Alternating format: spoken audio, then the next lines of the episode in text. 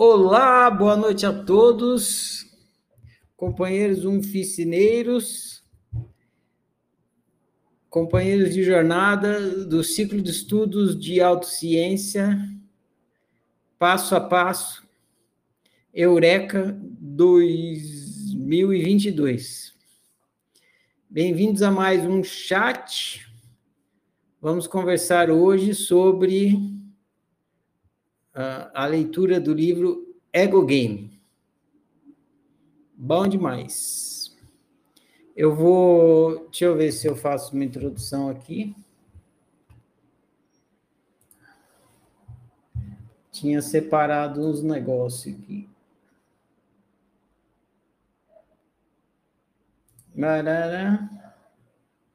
Ah, tá.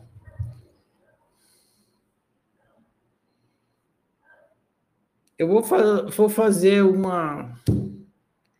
Vou fazer uma pequena reflexão sobre uma questão do jogo, né? O Game é o jogo de ser humano. E daí eu abro para perguntas, aí vocês perguntam as questões de vocês eu fiz algumas notas aqui, se vocês perguntarem, eu encaixo as minhas notas no que vocês perguntarem, senão eu procuro um momento aí eu falo. Ah, essa pequena reflexão de abertura é sobre o, a jornada do, do ego game. Né? Existe um termo na na psicologia, no autoconhecimento, assim, que chama Jornada do Herói. É muito famoso, mas nem não sei se todo mundo conhece, embora seja muito famoso essa nomenclatura aí, Jornada do Herói. É, quem inventou esse termo, eu acho que foi o Joseph Campbell, se não me engano. Se não foi ele, ele é um dos mais conhecidos no, em, tra, se, em se tratando da explicação do entendimento da jornada do herói. É, tem muitos livros sobre a jornada do herói, livros que ensinam a escrever livros usando os dez passos da jornada do herói. Está explicadinho lá quais são os dez passos da jornada do herói é, roteirista de filme também. Tem gente que analisa os livros e os filmes através dos passos da jornada do herói. E é bem interessante porque encaixa mesmo, segue essa a jornada do herói. O livro pode ser de onde for e tal, sempre tem é uma, essa ordem, tal como a jornada do herói acontece, e tem os, os passos, né? nem sempre tem os 10, mas sempre tem uns 5 ou 6. Enfim, quem tiver interesse aí, pesquisa mais sobre Jornada do Herói, quem não conhece, é interessante o tema. Ah, se a gente for analisar ah, histórias mitológicas, elas também cumprem uma jornada de herói. E são várias histórias mitológicas que cumprem essa aí. Ah, muito bem. A história de cada um da gente também, a gente pode olhar e a gente vai encontrar assim que tanto no em pequeno, numa pequeno desafio que a gente teve, como num macro né, a história de vida inteira, dá para analisar através da história do herói. E por que, que eu estou falando isso? Porque o ego game é tipo uma jornada do herói. Né? Você tem os seus desafios aí e para chegar na autorrealização, que a gente estudou, e você vai passar pelos desafios para conseguir se autorrealizar, para conseguir é, ganhar o jogo, o ego game, viver sendo você e tal. Tá, mas não é esse o ponto ainda que eu quero destacar. o que eu quero destacar é que a, a, o termo jornada do herói contém a palavra herói, né, que é o jogador que está jogando o jogo, é a pessoa, o personagem que está atravessando a aventura, né? Ele é o herói, o, personagem que está atravessando a aventura é o herói da história. O jogador que está jogando o jogo é o herói do jogo e tal. Sim, e daí, Ferrari? e daí que muito desapercebidamente a palavra herói não é, é destrinchada, né? A gente fala a palavra herói e não percebe o, o que, que ela contém. A palavra herói contém a palavra eros, Eros, herói, Eros. E Eros é uma palavra que vem do grego, eu acho, e simboliza desejo, vontade, desejo. E amor também, né? O Eros é o deus do amor, da vontade e do desejo. Então, a jornada do herói é a jornada do Eros. Essa que é a reflexão que eu queria trazer aqui para esse nosso início de conversa. A jornada do herói é a jornada do Eros. É a jornada de um desejo. Um desejo que vai se realizar. No caso, um desejo de autorrealização que vai se autorrealizar, que é o que a gente está estudando aqui. Então, é isso. Ah, na jornada, na nossa jornada de autorrealização, a gente está vivendo uma jornada do Eros, que é a jornada do herói e tal. Muito bem. Achei que é interessante, achei que era interessante falar isso. É só um dado de reflexão e etim, etimologia, mas eu acho bem bacana entender isso, principalmente porque agora a gente vai estar tá entrando na parte psicológica e a gente vai estudar muito e bastante aspectos do desejo. Então, fica aí essa, esse início aí. A, a gente está chegando ao fim da. É mais legal olhar para a tela e se ver. Você fica olhando para a câmera, você não se vê, você fica olhando só para um olhinho ali, né, com a webcam. é engraçado ator deve fazer isso, né? Ficar olhando para a câmera, imaginando o público. Eu vou me acostumar com esse trem. Ah, é... Dá mais a sensação de estar falando sozinho mesmo, é estranho, esquisito. Parece que eu estou falando com a parede. Ah, Onde que eu estava mesmo? Ah, estamos no último livro da fase, penúltimo livro da fase psicológica, fase existencial. Amanhã vocês vão ler o último livro da fase existencial, que é um livro de transição. Quando eu escrevi o Ego Game, ele supostamente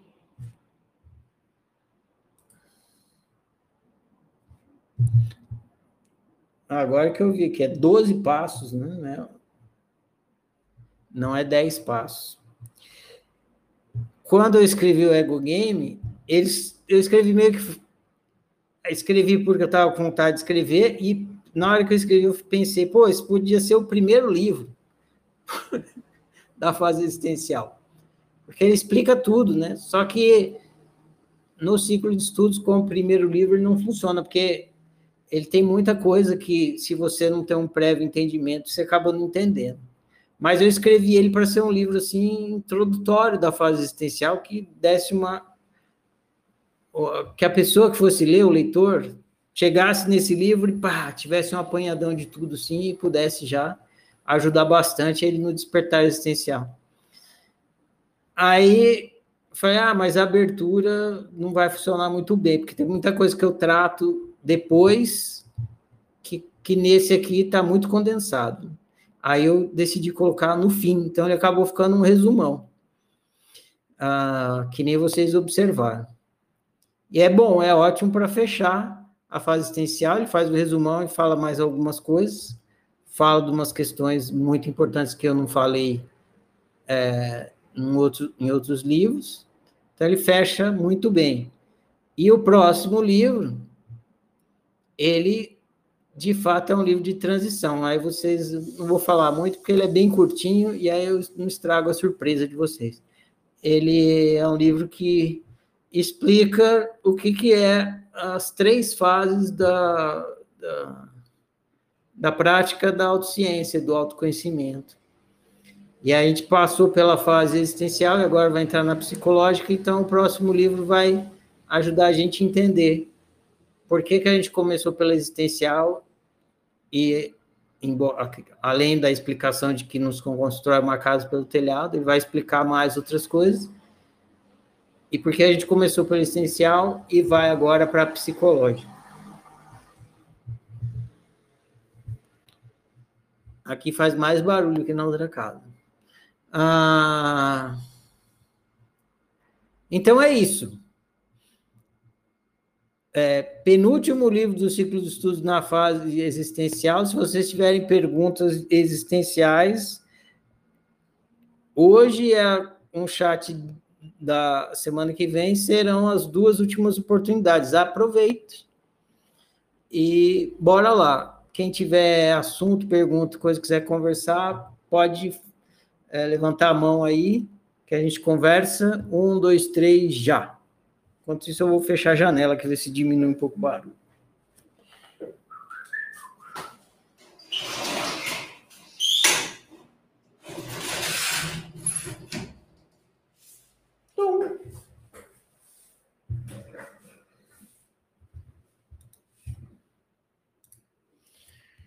Adriana, você tem pergunta? Vou liberar aqui para você. Pode falar, Adriana.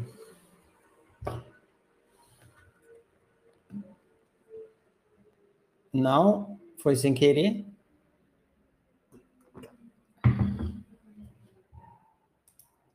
Então, bora lá, ninguém tem pergunta? Me encheu de perguntas de manhã lá no, na louça. Está tudo esclarecido?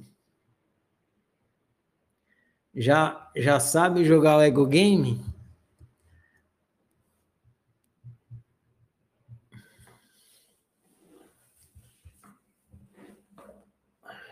Olha só, agora vou deixar vocês com inveja.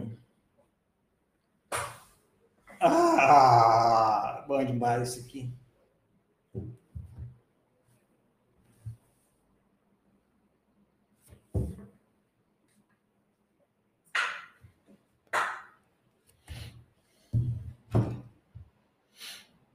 Ué, gente, se vocês me tiver pergunta, vamos todo mundo assistir Netflix.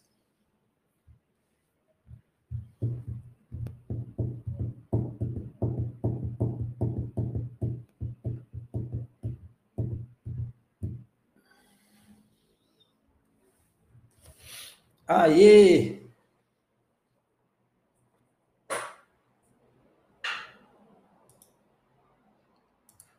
Tá liberado, Thelma, pode falar. Clica mais uma vez aí para acionar seu microfone. Isso. Aqui. Está ouvindo? Ferrari? Está ouvindo? Está ouvindo? Sim, pode falar. Então, Ferrari, é, fazendo, como estamos na, no último livro, né?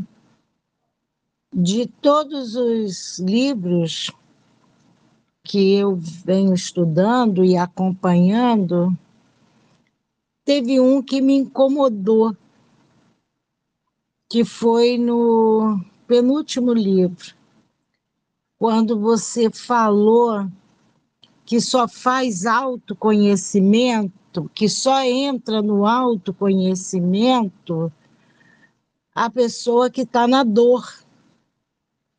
Que se ela não tiver na dor, ela não busca o autoconhecimento. E isso, assim, me, me incomodou, porque eu comecei a fazer minhas reflexões, né, da minha consciência, e, isso eu falei: não, eu busco autoconhecimento pela dor lá atrás, quando eu entendi que tinha algo a mais. E agora eu, eu também, claro que eu tenho dor, mas não sofrimento, e não pela dor de querer conhecer pela dor. Não, eu quero conhecer porque eu necessito, que eu sou uma pessoa limitada e preciso ampliar meu conhecimento a nível horizontal, não mais a nível vertical como ser humano. E isso ficou muito marcado e você repetiu e deu até um exemplo que quando a gente vai a um dentista, você só vai ao dentista quando o dente está doendo. E eu fiquei também é, questionando isso. Falei, não, você vai ao dentista para que o dente não doa. Agora, para pessoas, às vezes, que não têm essa consciência que você precisa fazer uma manutenção dos seus dentes, ou não teve essa informação, ela vai esperar o dente doer. Então, porque eu não sei porquê, pode ser até que você me dê uma, uma explicação. Eu, eu faço o meu autoconhecimento, eu busco, eu procuro saber, mas não, não só pela dor, não, é pela minha necessidade que eu tenho de ampliar minha visão. Porque a dor eu senti lá atrás, em um momento da minha vida, eu estava com 34 anos, hoje eu estou com 64, vou fazer amanhã, que a minha necessidade não é mais da dor, e sim de ampliar a minha existência aqui na Terra. E para isso, eu não tenho que esperar sentir dor, eu não tenho que aprender pela dor. Eu tenho que aprender porque eu necessito de me compreender, sabe? Eu não sei se eu me fiz explicar, se eu me alonguei muito. Tá beleza. É isso, pra é você... isso. Tá beleza, eu entendi. Pra Entendeu? Você... você podia falar melhor dessa dor que você diz que você só busca o autoconhecimento pela dor e não pelo entendimento de ampliar o seu conhecimento. Eu, eu queria que você me, me explicasse melhor, que eu queria entender isso melhor. Até porque eu estou esses quatro meses na escola e eu gosto dos conceitos, gosto do seu trabalho pedagógico, não me manifesto muito pouco, né? Não que eu seja tímida, é porque para me manifestar as coisas têm que estar tá me incomodando muito, sabe? E isso foi uma coisa que me incomodou muito. Pode ser que eu esteja errada na minha visão, eu aceito, sabe? Beleza, Thelma. O que acontece aqui, é, no questão de comunicação, é que se eu manter o meu áudio aberto enquanto está falando, o seu áudio picota. Então, a gente não pode falar ao mesmo tempo. Quando eu estiver falando, você, você tem que fechar o seu microfone. Isso. E daí. Isso. E daí apaga o ruído. E aí, quando você for falar, eu fecho o meu. E aí vai funcionar, a comunicação vai funcionar bem. Aí, tirando esse. A gente resolvendo essa questão aqui da comunicação, eu vou conversar um pouquinho com você para que você mesmo se esclareça no seu caso, tá?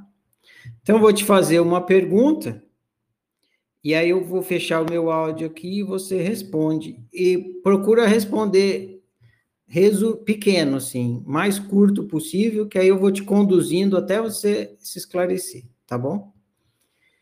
É, você colocou a questão toda completa, né? Entendi.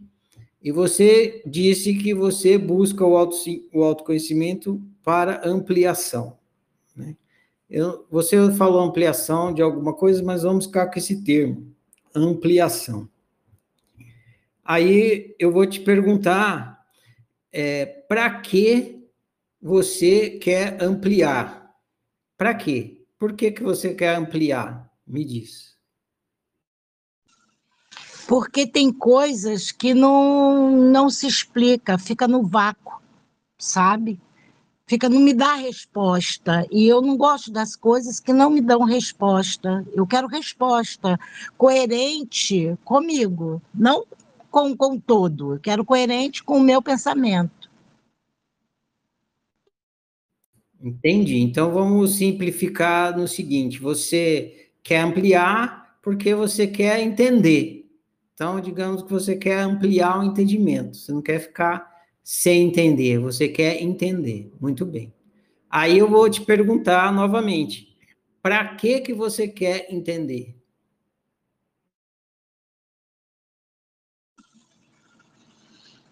Eu não me não, não assim, eu a, as respostas do que as pessoas me dão como entendimento não nem sempre me satisfaz. Satisfaz a ela, não a mim. Então, eu quero entender se tem coerência com o meu entendimento, não com o dela. O dela não me interessa. Beleza. Então, a gente chegou aqui num ponto onde você está me dizendo que você está insatisfeita com as respostas e explicações que você recebeu até hoje, ou que te dão por aí. E, então, tá claro isso para você? Você quer entender porque você está insatisfeita. Você entende isso? Sim, entendo isso. Por isso, por isso... Tá. É, por isso a minha pergunta, que o entendimento, que você só busca o autoentendimento porque você está sentindo algo. E eu, eu, eu isso não ficou bem arrumado na minha cabeça. Então, eu estou arrumando para você, tá? Eu estou conversando com você aqui de uma forma dialética para arrumar aí dentro da sua cabeça. Então você começou dizendo que você queria ampliar, aí você perguntou, eu te perguntei por que você queria ampliar, você falou porque eu quero entender. Aí eu perguntei por que você quer entender, aí você disse que está insatisfeita com as respostas que as pessoas te dão e, e que você recebeu. E você, então é, você quer entender porque você está insatisfeita. E aí eu te perguntei, você entende que é isso? Você quer entender porque você está insatisfeita? Você falou sim. Então, agora eu vou te fazer uma outra pergunta. Me responde, eu, e é de é, resposta A ou B, tá? Me responde A ou B, tá bom? Você quer entender porque você está insatisfeita. Insatisfação é A, felicidade ou B, sofrimento? Insatisfação, para mim, é uma incógnita, algo que eu não sei para onde apontar, se é felicidade ou se é sofrimento. Algo que não me não reproduz nada, não me reproduz, não me dá continuidade. E eu preciso de continuidade quando eu questiono. Mas encaixa no A ou no B, né? Encaixa no A ou no B. Se, e pensa num estado de insatisfação, quando você está insatisfeita, por exemplo. Alguém fez alguma coisa e você não gostou, você está insatisfeito com aquilo. É, você está assistindo um programa de televisão que você não gosta, está insatisfeito com aquele programa. Você está ouvindo uma música que é desagradável, está insatisfeita com aquela programação da, da, da rádio que está tocando aquela música.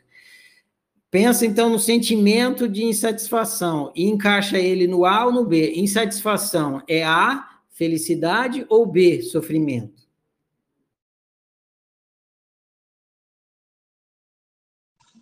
Na palavra literal, né? É, você, eu vou me encaixar em uma coisa que eu, eu vejo sofrimento como martírio, sabe? Eu não vejo sofrimento como insatisfação, porque eu não me vejo é, agonizando, eu vejo uma insatisfação, uma desarmonia, um desacordo, não uma agonização, uma coisa que eu vou ter que ficar ali agonizando, que ocupa a minha mente com aquilo. Não ocupo. Quando uma coisa quando você falou, ah, eu estou numa televisão, se aquilo não me diz nada, eu deleto. Passo para aquilo que me diz algo. E aquilo não faz importância para a minha vida. O que faz importância para a minha vida, que me dá essa sensação, que é uma sensação, é que algo que é, eu busco, sabe, um, uma terceira via, esse aí não está bom, aquele não está legal, então eu vou atrás de uma terceira via. Sabe? Thelma.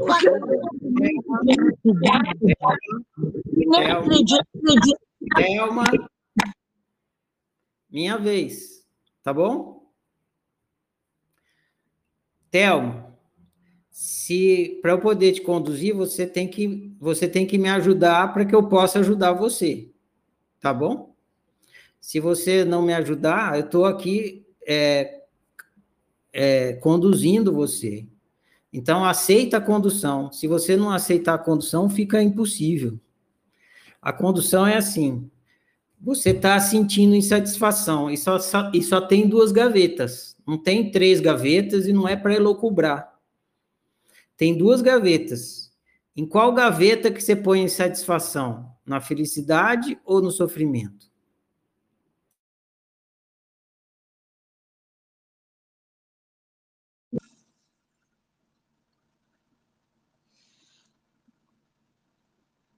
É difícil de responder, sabia? Porque os dois eles estão fechados.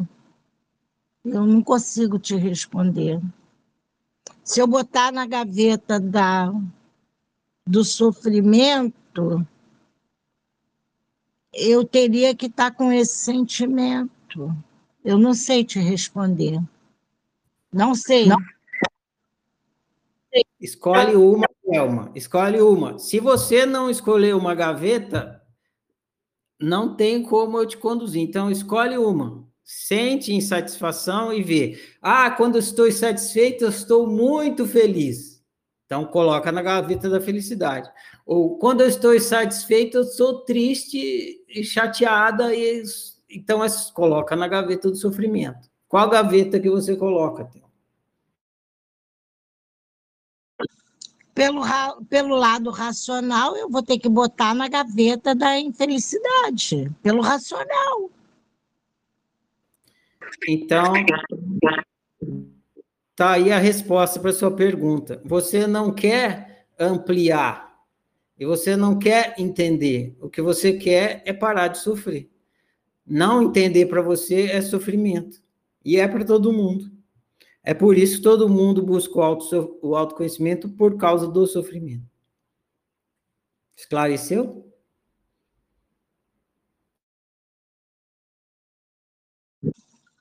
Eu vou pensar e vou ver se, se isso é uma resposta coerente com o meu entendimento. Muito bem, faz, faz isso mesmo. Observa e vai aprofundando na observação que você vai ver que é sempre assim mesmo. Tá. Eu eu vou pensar em, né, nessa, né, nessa forma de conduzir, sabe? E para ver se eu chego. Se eu chegar a uma conclusão, e se for coerente realmente com isso aí, eu eu vou concordar, né? vou aceitar, né? É isso. Tá? Feliz aniversário para você, hein? É isso mesmo. Aqui, aqui a gente pratica. Isso, valeu. Aqui a gente pratica a ciência do óbvio. Então, observa, se observa, até ficar óbvio, e vai ficar. E aí o óbvio vai, vai, o óbvio vai te convencer. Quem mais tem pergunta? Valeu, Thelma. Quem mais tem pergunta, levanta a mão.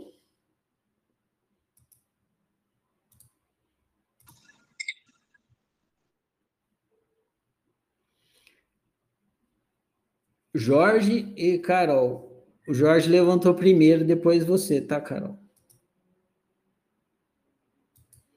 Diga lá, seu Jorge.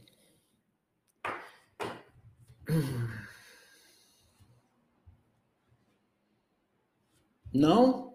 Pensei que tinha liberado para você aqui. Pronto, seu Jorge. Alô, alô, ouvindo? Estou ouvindo. Beleza.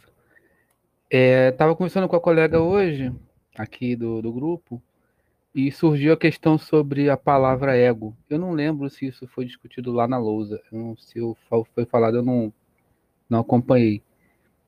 Mas eu, eu disse para ela que o ego do, da palavra ego game não é o EGO lá da fábrica da realidade. E eu queria que você falasse um pouco sobre isso. Não é uma pergunta, né? É um pedido para esclarecer. Não sei se de repente eu falei errado, mas o que eu falei para ela é que eram coisas diferentes. A, a, palavra ali não era exatamente o que foi ensinado lá no, na fábrica. Você diz a diferença entre o ego, que está falando ali no Ego Game, e o EGO, é isso? Isso.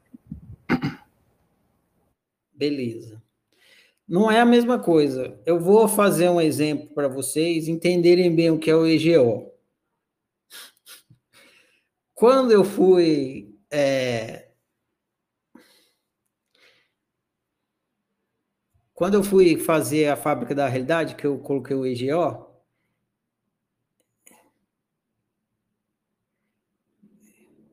era outra sigla. É, EGO, eu escolhi EGO porque tem a ver com CPU, que é Central Única de Processamento, CP, Central de Processamento Único do computador, Central de Processamento, e EGO tem a ver com isso.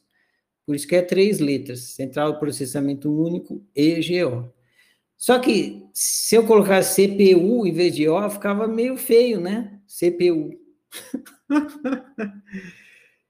e EGO caiu como uma luva, porque é o eu gerador de output, né? EGO, eu gerador de output. E é três letras também, que nem CPU. E, e também tem a ver com o processamento. E a palavra ego, que vem do latim, significa eu. É isso que significa. Por isso que a psicologia escolheu a palavra ego, porque é um outro jeito de falar eu. E tem muita gente na psicologia que fala de eu, e tem gente na espiritualidade que fala de usa a palavra eu e não ego. Mas a palavra ego se popularizou. E, e se esqueceu que ego significa eu. Muitas, muitas pessoas falam a palavra ego e não sabem que ela vem do latim e significa eu. Né? É, então, foi por isso que eu escolhi a palavra EGO. E eu sabia que ia dar uma, uma, uma um conflito com o, o ego da psicologia e da espiritualidade, que, por sinal, são coisas diferentes. O ego da psicologia e o ego da espiritualidade são termos iguais também para explicações diferentes. É, então, a palavra ego, ela é, ela é multi-significados e ela é cheia de é, mal-entendidos e tem um outro termo, né? Carregada de preconceitos e tal. Esqueci o termo que falo para isso. Mas é isso. É carregada. Aí eu falei, pô, será que eu vou botar EGO e vai, vai vir todo esse ranço que a palavra ego tem? Vai vir junto e as pessoas vão confundir e tal. Aí eu tentei ao máximo é, evitar isso, colocando a palavra em caixa alta com um pontinho para entender que era uma sigla EGO. E no livro eu expliquei tal, mas ainda assim é, vem, né? Porque palavras, na hora que você emite uma palavra, o, o, o leitor ele lê com o, o dicionário dele e não com o seu.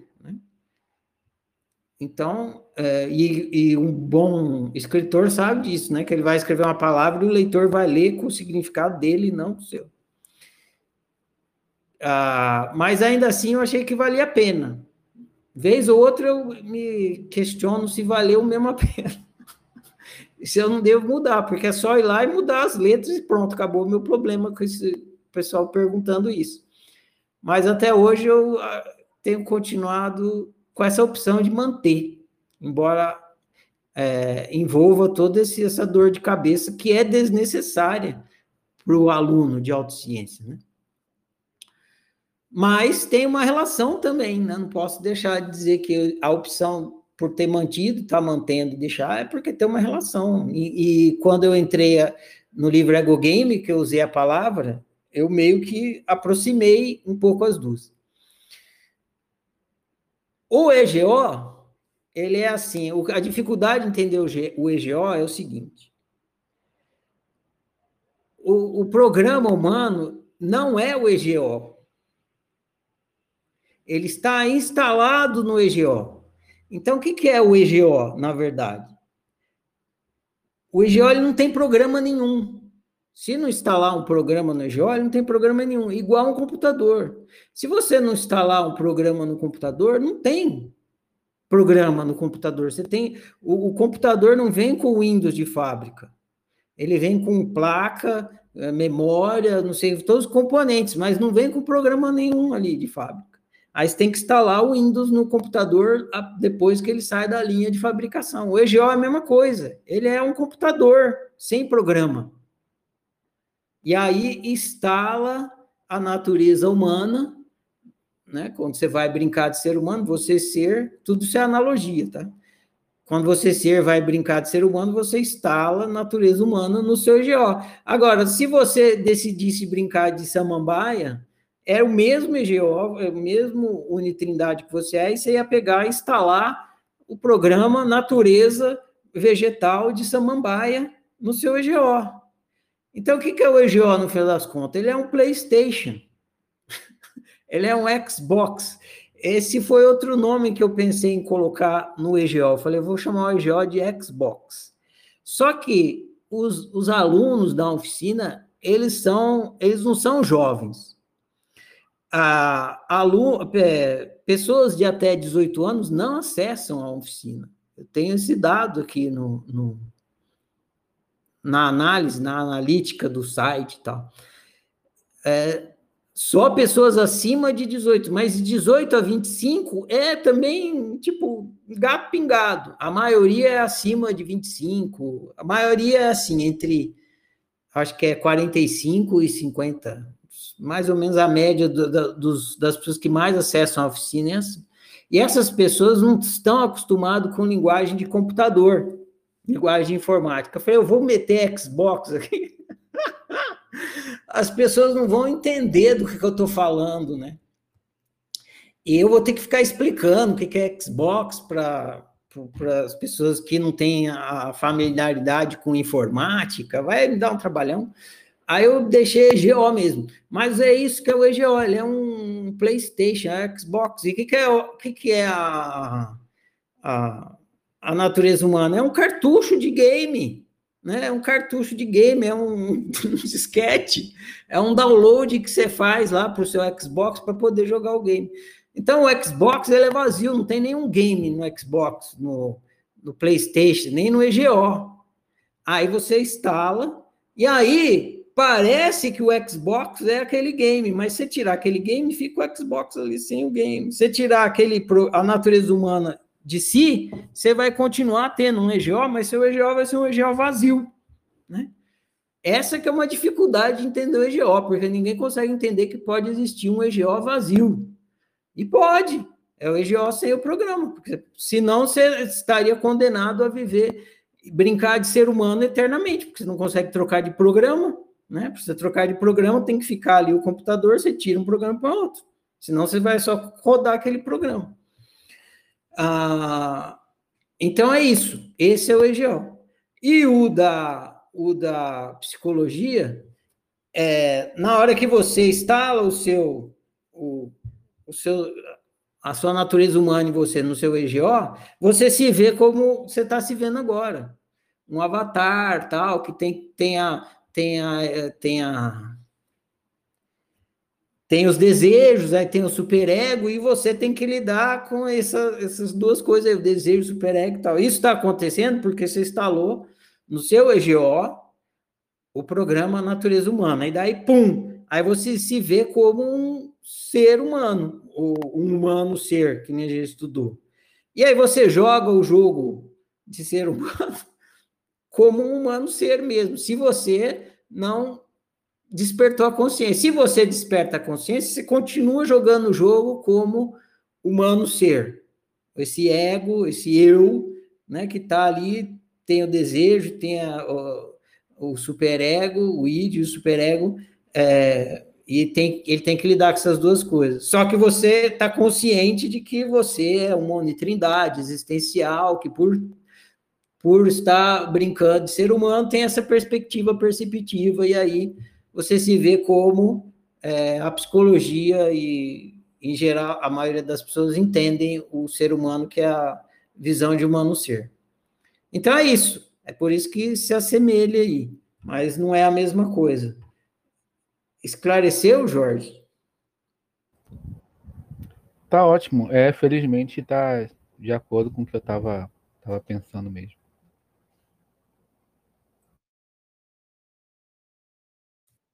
Bom demais. Então, é, vou passar para Carol, depois a Luana, que levantou a mão aí.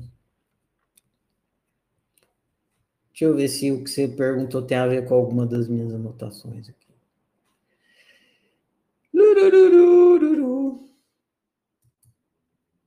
Central, Central Processing Unit, CPU, Central de Processamento. Ah. Unidade Central de Processamento em português, UCP. Olha, essa eu não sabia, William. Valeu, valeu a dica aí. Ah, peraí.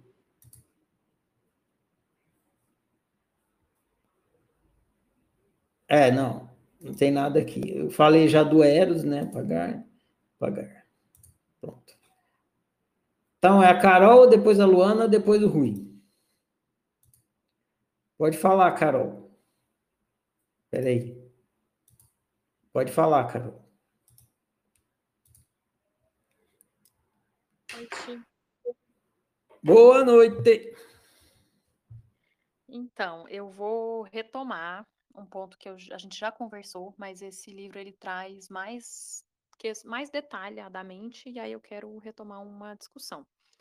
Que é o livro, quando ele vai explicar o id, ele traz que id é vontade, né? É o desejo. E que vontade não é opcional. E traz uma visão, né, que além de, de não ser opcional, não tem como você escolher que hora que você vai sentir fome, vai sentir desejo, vai sentir, enfim, né, que quando ele age é, é involuntário, e ele até traz uma, uma visão muito positiva, que é o impulso, que é a energia, é a fonte da vida, é o que te faz correr atrás das coisas e tal. E aí, como eu já tinha comentado, em, em acho que foi no encontro passado, tem é, algumas é, tradições, por exemplo, né, para nominar o budismo, que diz que o desejo é a fonte de todo sofrimento. E aí vem Freud e, né, e você corroborando, dizendo, não, peraí, não tem como não, não sentir desejo. Então, isso quer dizer que não tem como não sofrer, e aí Buda está errado, porque Buda diz que tem sim como sair do sofrimento, como sair da, da samsara, do ciclo de sofrimento. É, ou então, não sei, enfim, é, eu queria que você falasse mais sobre isso, assim, não, não tem uma pergunta muito bem formulada, mas é sobre esse conflito de que se o desejo é involuntário, como que a gente lida com ele sem sofrimento? É possível? Eu vou eu vou ter que falar por uma escola que não é a minha escola. A minha escola é a oficina. E o que eu falo está baseado no que é óbvio para mim.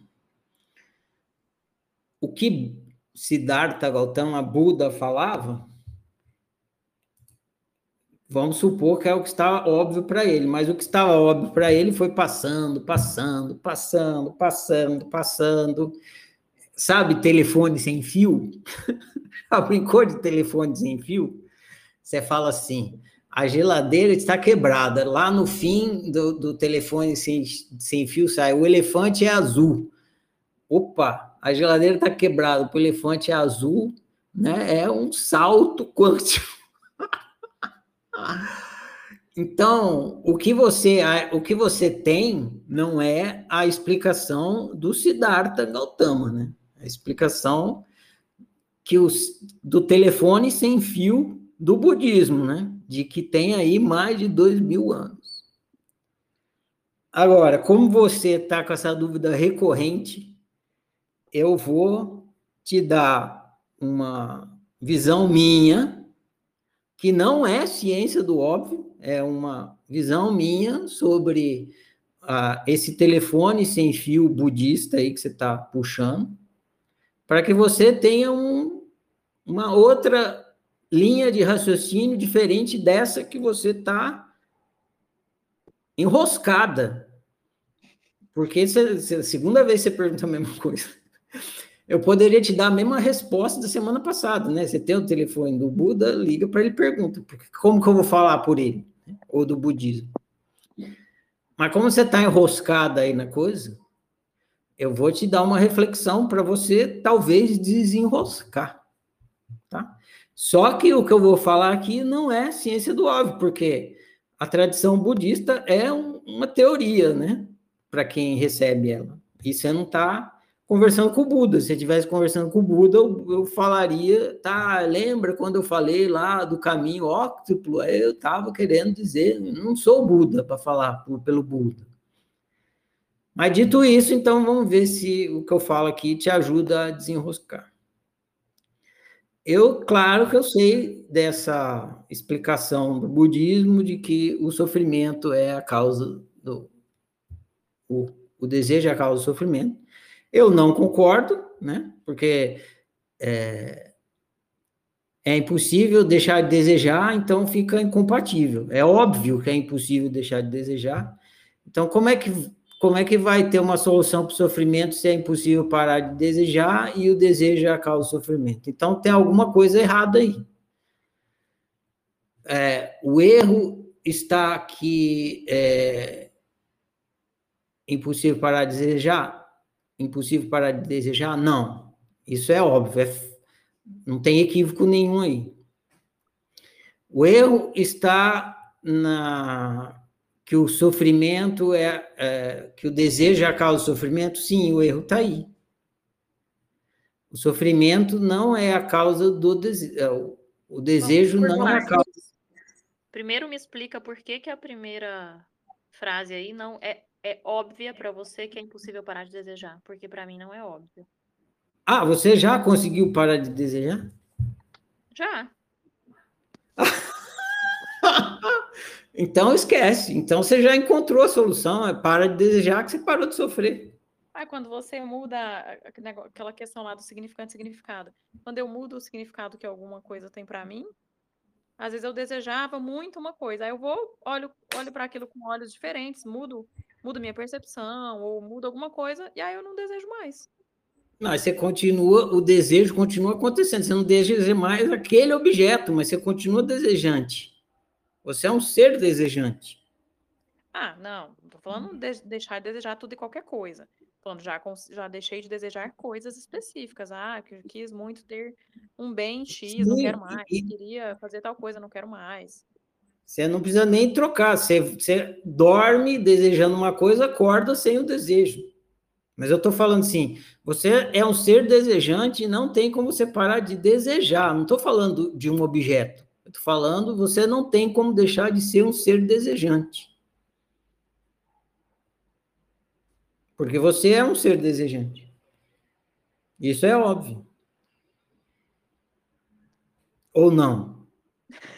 Então, é porque eu, então, eu entendi muito, mas muito errado mesmo. Porque, para mim, o que eu sempre entendi que o que Buda estava dizendo era que vai chegar um momento de muita elevação espiritual que você simplesmente não vai desejar mais nada. E aí você vai parar de sofrer. Então, para mim. Que você vai ser um ser que não será um ser desejante, é isso? Oi, desculpa, não entendi.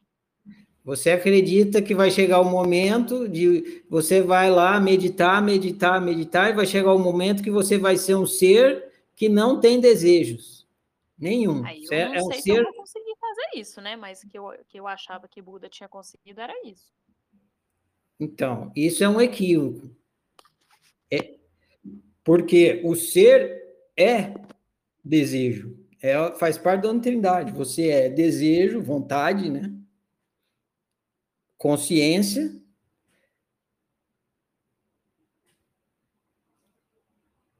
vontade, consciência e potência. É. Não, a potência é a vontade e existência. Essa é a sua nitidade, existência, potência, vontade, potência e consciência. Então não tem como você deixar de, de, de desejar, porque você é uma pulsão universal, você é desejo. Entendeu? Entendi. Aí a segunda parte é que você ia me explicar que então o erro tá na de, premissa de que de que a causa do, da, do sofrimento é o desejo. Hum. Isso é um equívoco.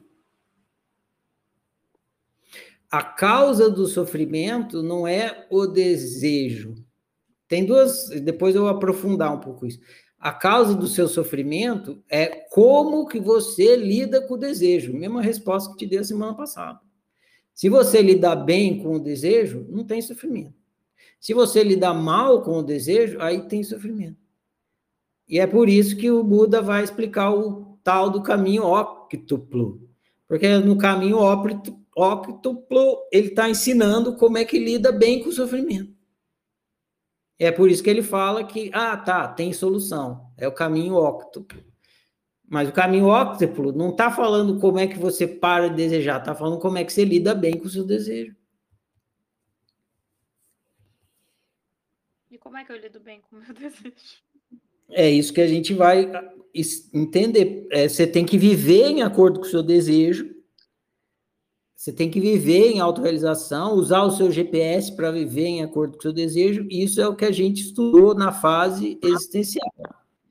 Existencialmente falando, é isso. Agora, psicologicamente falando, a gente vai aprofundar um pouco mais ainda, como é que faz para viver em acordo com o desejo, mas basicamente é isso. Para você é, lidar bem com o desejo, você tem que viver em acordo com o seu desejo. E o que acontece é que quando você vive outroísta, você não está vivendo em acordo com o seu desejo, aí você sofre, você vive mal. Aí depois, só para deixar aqui um rabicho de aprofundamento, é, na oficina eu faço uma distinção entre sofrimento e mal viver. Só que o budismo não faz essa distinção. Então isso confunde muito.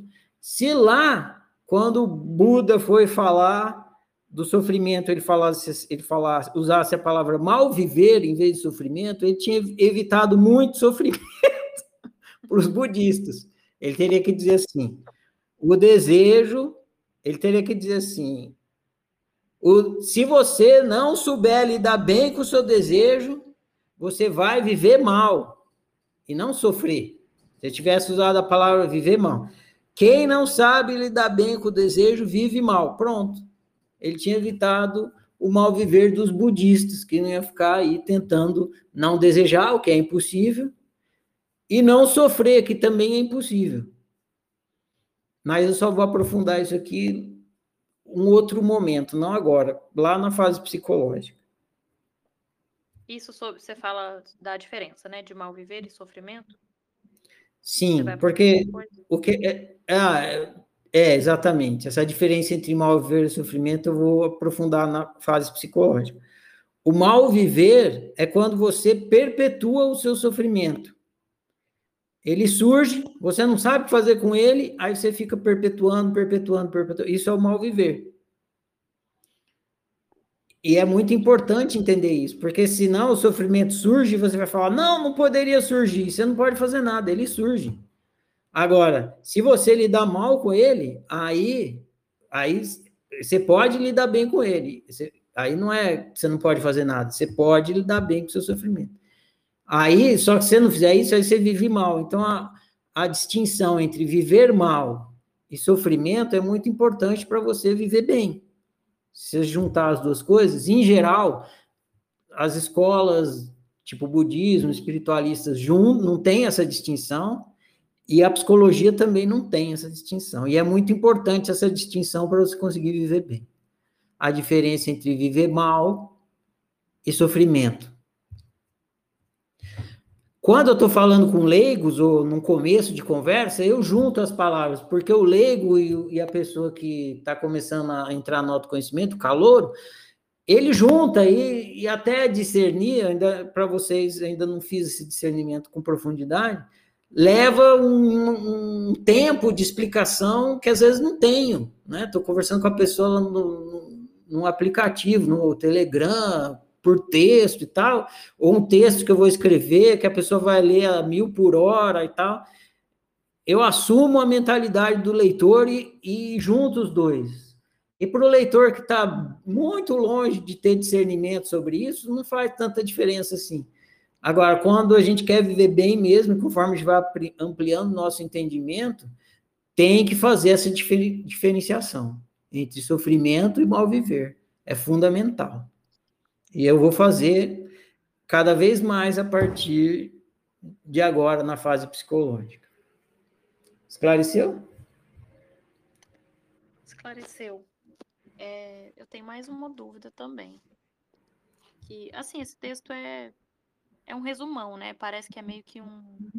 Fez uma sinopse aí para a gente preparar para a parte 2, que é a psicológica. Então, também eu acho que é um ponto que já foi discutido, mas que eu li também refletindo sobre e vou colocar aqui. Que tem um trecho que você fala que a, a realidade que você ser experimenta é sempre desdobramento do seu arbítrio. E aí a gente já conversou um pouco sobre, ah, mas a criança tal, aí você fala, não, a criança ela tem arbítrio, ela só não sabe usar. Mas o fato de ela tô aqui, aqui é o exemplo da criança, mas pode ser um adulto inconsciente, um adulto que não tem autoconsciência, autoconhecimento. É, mas sei lá, uma criança é um exemplo mais evidente, né? Mas o fato de a criança não saber usar o arbítrio, a gente não pode concluir que ok, ela tem, mas ela não sabe usar. Então a realidade que ela está experimentando não é, ela não está é, não é responsabilidade dela, ela não, tá, não está optando por essa realidade. Eu vou fazer tipo, uma analogia com, com o direito penal.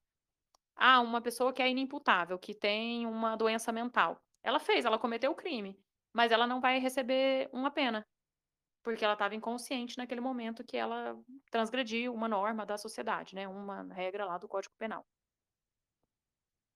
Entendeu? É porque Sim, você já falou um monte de vezes, eu sei que você tá rindo, mas eu não consigo entender em algumas em algumas situações como que a pessoa está criando a própria realidade. Se ela está tá inconsciente. Três coisas. Vou falar de uma vez, depois eu falo devagar. Não tem pessoa, não tem criança, e o ego game não é um código penal. Agora eu vou destrinchar isso aí. Eu tinha que falar assim, senão eu esquecia. Vocês colocam muita, muitas perguntas numa pergunta só, né? Não tem criança. O que tem é um ser humano igual você, igual todos os seres, né?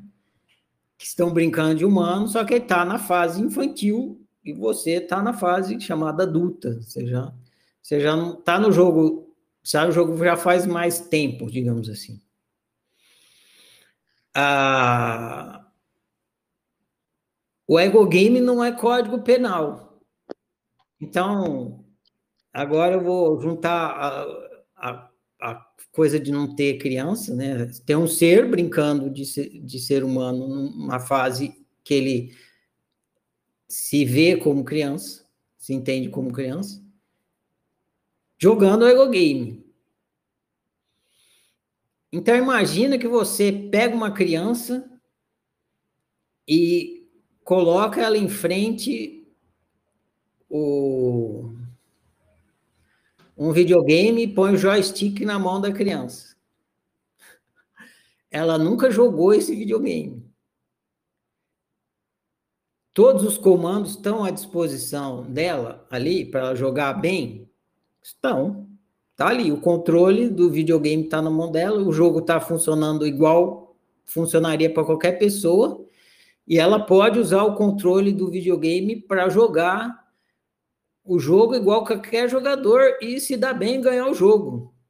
Ela joga bem? Não. Por quê? Porque ela não sabe o que é botão quadrado. botão quadrado, triângulo, estrela, né? Eu não sei. Eu, esses controle moderno não é da minha época. Mas tem lá os quatro botões lá. Ela não sabe usar o joystick. O joystick, o controle do videogame é o arbítrio. Então, você põe o, o joystick, o controle na mão de uma criança, ela tem o arbítrio e não sabe usar. Essa é a analogia, para vocês entenderem. E o videogame tá pouco se fudendo. O videogame não tá nem aí se ela é criança, se ela é um cachorro, se ela é um, se ela não tem braço, se ela tá jogando com o nariz. O controle remoto tá ali do mesmo jeito. É, o problema não é do videogame. Quem tem que jogar o jogo é o jogador. Então, se o ser está ali, se ele é caolho, se ele é cego, se ele é criança, se ele não está enxergando nada, se ele não consegue pegar o videogame, se ele está jogando videogame com o pé, se ele não tem mobral, se ele não é analfabeto, o videogame não está nem aí, ele funciona igualmente para qualquer jogador. Ele é imparcial, ele é impessoal. O videogame simplesmente funciona. A mesma coisa na natureza humana. O ser que está jogando na natureza humana tem o arbítrio, está com o controle na mão. Se ele sabe ou não sabe usar o arbítrio, não é problema do videogame. O videogame vai, do ego game, da natureza humana, vai funcionar igualmente. Então, e a, ah, então a pessoa não tem responsabilidade? Lógico que tem. Se ela tem o controle, na, tá na mão dela, o controle é a, a, é a responsabilidade. A palavra responsabilidade vem, é a junção de duas palavras. Responsabilidade. Responsabilidade. Responsabilidade. Responsabilidade. O que é o, o, a sua responsabilidade? É o seu arbítrio, é a sua capacidade de responder a, a, a circunstâncias, ao que está acontecendo, a sua realidade, a sua responsabilidade. Se você não sabe responder, não é problema do jogo, é problema seu. Aprende a responder. Aprende. Ah, mas vai doer. Justamente vai doer para você aprender a responder. E eu estava rindo da sua pergunta. Espera aí, espera aí.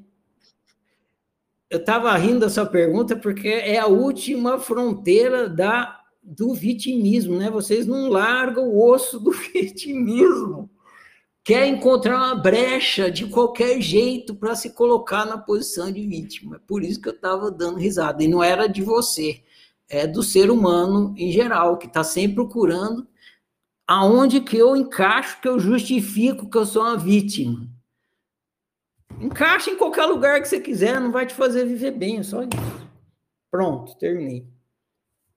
Então, é, mas a, o arbítrio dos outros vão interferir no meu. Então, é porque eu, eu, você fala, ah, você, você, toda realidade que você ser experimenta é, é sempre desdobramento do seu arbítrio. Se você ser opta por levantar da cadeira, a realidade que você experimenta é você se levantando da cadeira.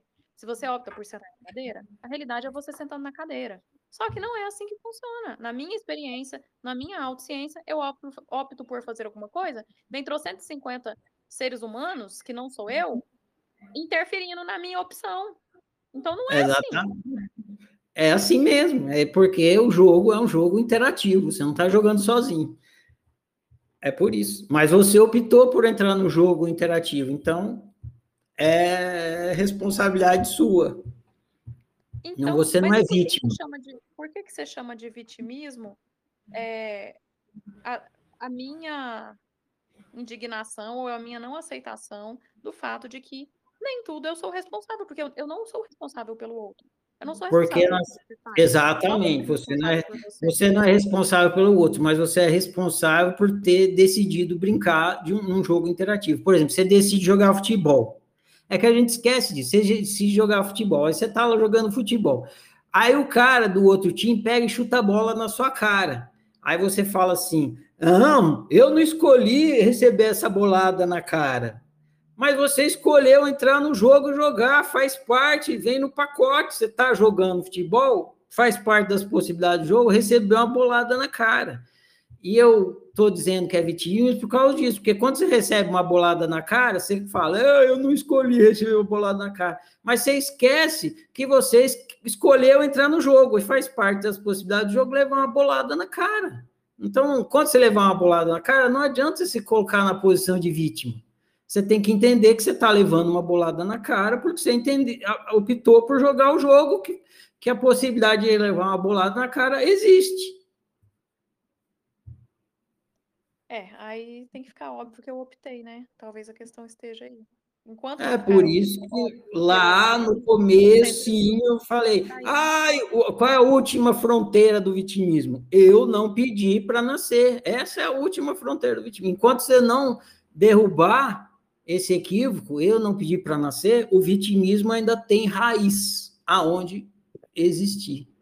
Tem que ir lá e derrubar. A hora que você fala assim, não, eu pedi para nascer. Aí sim, aí o vitimismo foi cortado pela raiz. Ah, não sei não. Mesmo assim eu não concordo não. Mesmo que eu aceitar que eu, eu, eu aceitando que eu pedi para brincar de ser humano e sei que aqui acontecem coisas que não estão sob meu controle. Ah, ok, eu, eu escolhi vir aqui brincar essa brincadeira, mas não é por isso que eu sou responsável por tudo que acontece comigo. Ah, se eu não apertei o botãozinho do joystick lado. Você não é responsável. a força me levou pelo lado, pelo lado X, mas não fui eu que apertei o botão, então não sou responsável. O cara que chutou a bola na sua cara não foi você que chutou, foi o outro. O que não vale é você se colocar na posição de vítima e falar assim: não, não, não, tem, não tem nada a ver comigo eu ter recebido essa bolada na cara. Claro que tem. Porque se você não tivesse jogando futebol, decidido jogar futebol e jogando, essa bolada na sua cara não teria acontecido. A mesma coisa com tudo que acontece na sua experiência humana. Agora, se você quiser falar assim, não, eu sou vítima mesmo, tudo bem, você está no seu direito. O mundo é injusto, tudo, eu não mereço nada do que está acontecendo, não tem nada a ver comigo. Beleza, você pode viver assim. É decisão sua. Você tem arbítrio para escolher acreditar nisso. Eu só estou demonstrando que isso é um equívoco, mas você pode acreditar no equívoco. A minha indignação não é isso, ah, tal, eu não tenho nada a ver com isso, não, não, não, é, não é esse ponto. É o ponto de que, para mim, a conclusão disso, uma conclusão que eu chego, talvez essa conclusão pode estar equivocada, e aí eu quero que você fale sobre isso, é que me parece que entender que ah, tudo é responsabilidade minha, só eu que crio a minha própria realidade, eu que escolhi vir para esse jogo.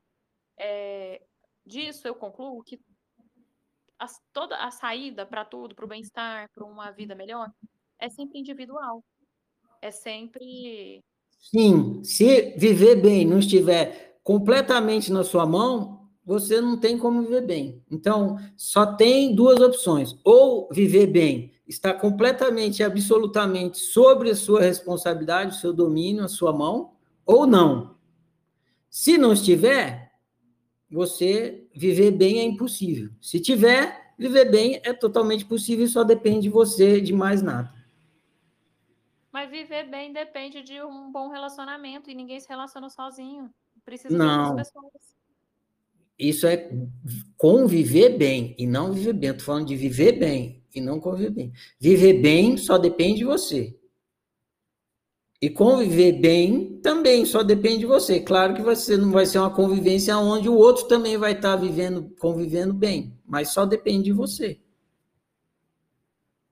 Então você está me dizendo que se eu tiver autoconhecimento e tal, alguém pode vir ser escroto, pode ter uma, uma péssima convivência, enfim, que mesmo E assim, você vai viver bem. conviver bem, é Isso. possível conviver bem só com um lado fazendo uma parte dele e sem o outro, o outro lado fazer?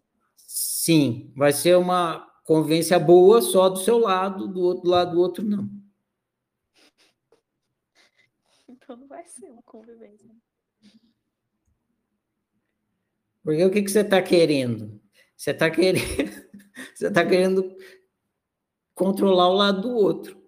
né? E se, e se você depender de controlar o lado do outro para viver bem, o que acontece é que você vive mal. Por quê? Porque você não consegue controlar o lado do outro. É justamente que implica no, explica no fim do livro. Você é incompetente para isso.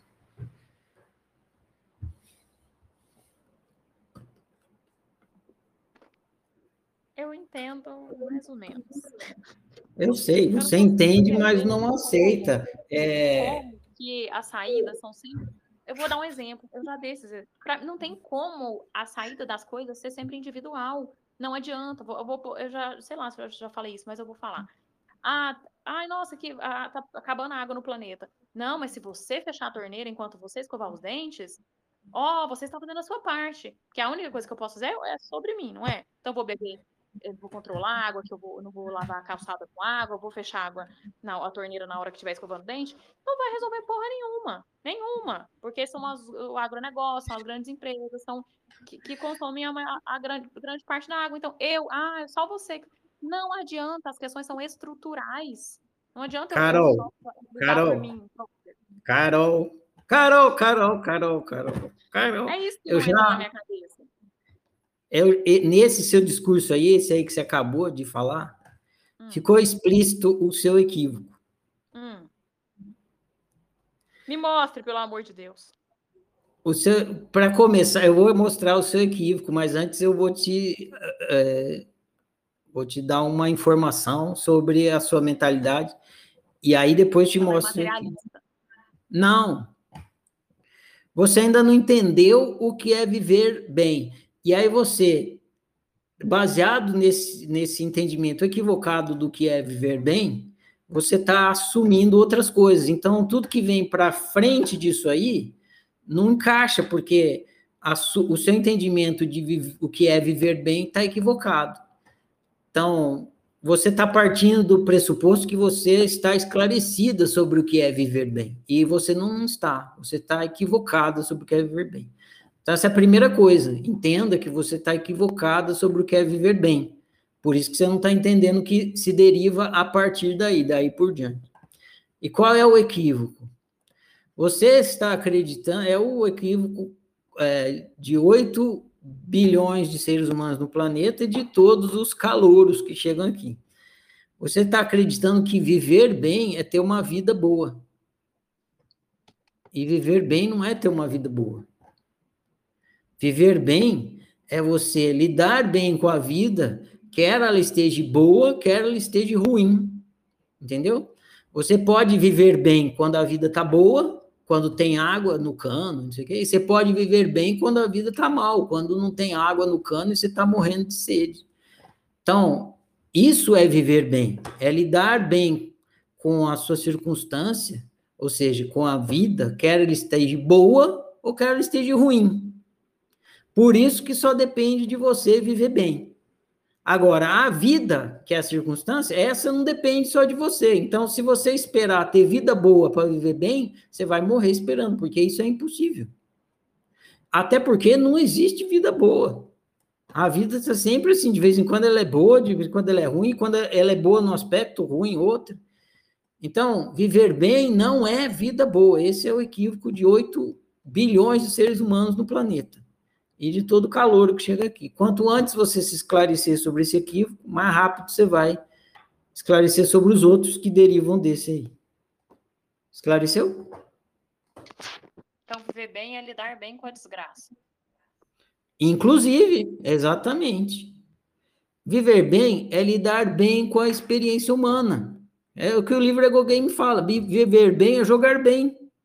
Quando você está jogando um jogo, vem demônio, vem o chefão, cai meteoro, explode, e você lida bem com aquilo tudo e segue no jogo. Isso é jogar bem. Jogar bem é viver bem.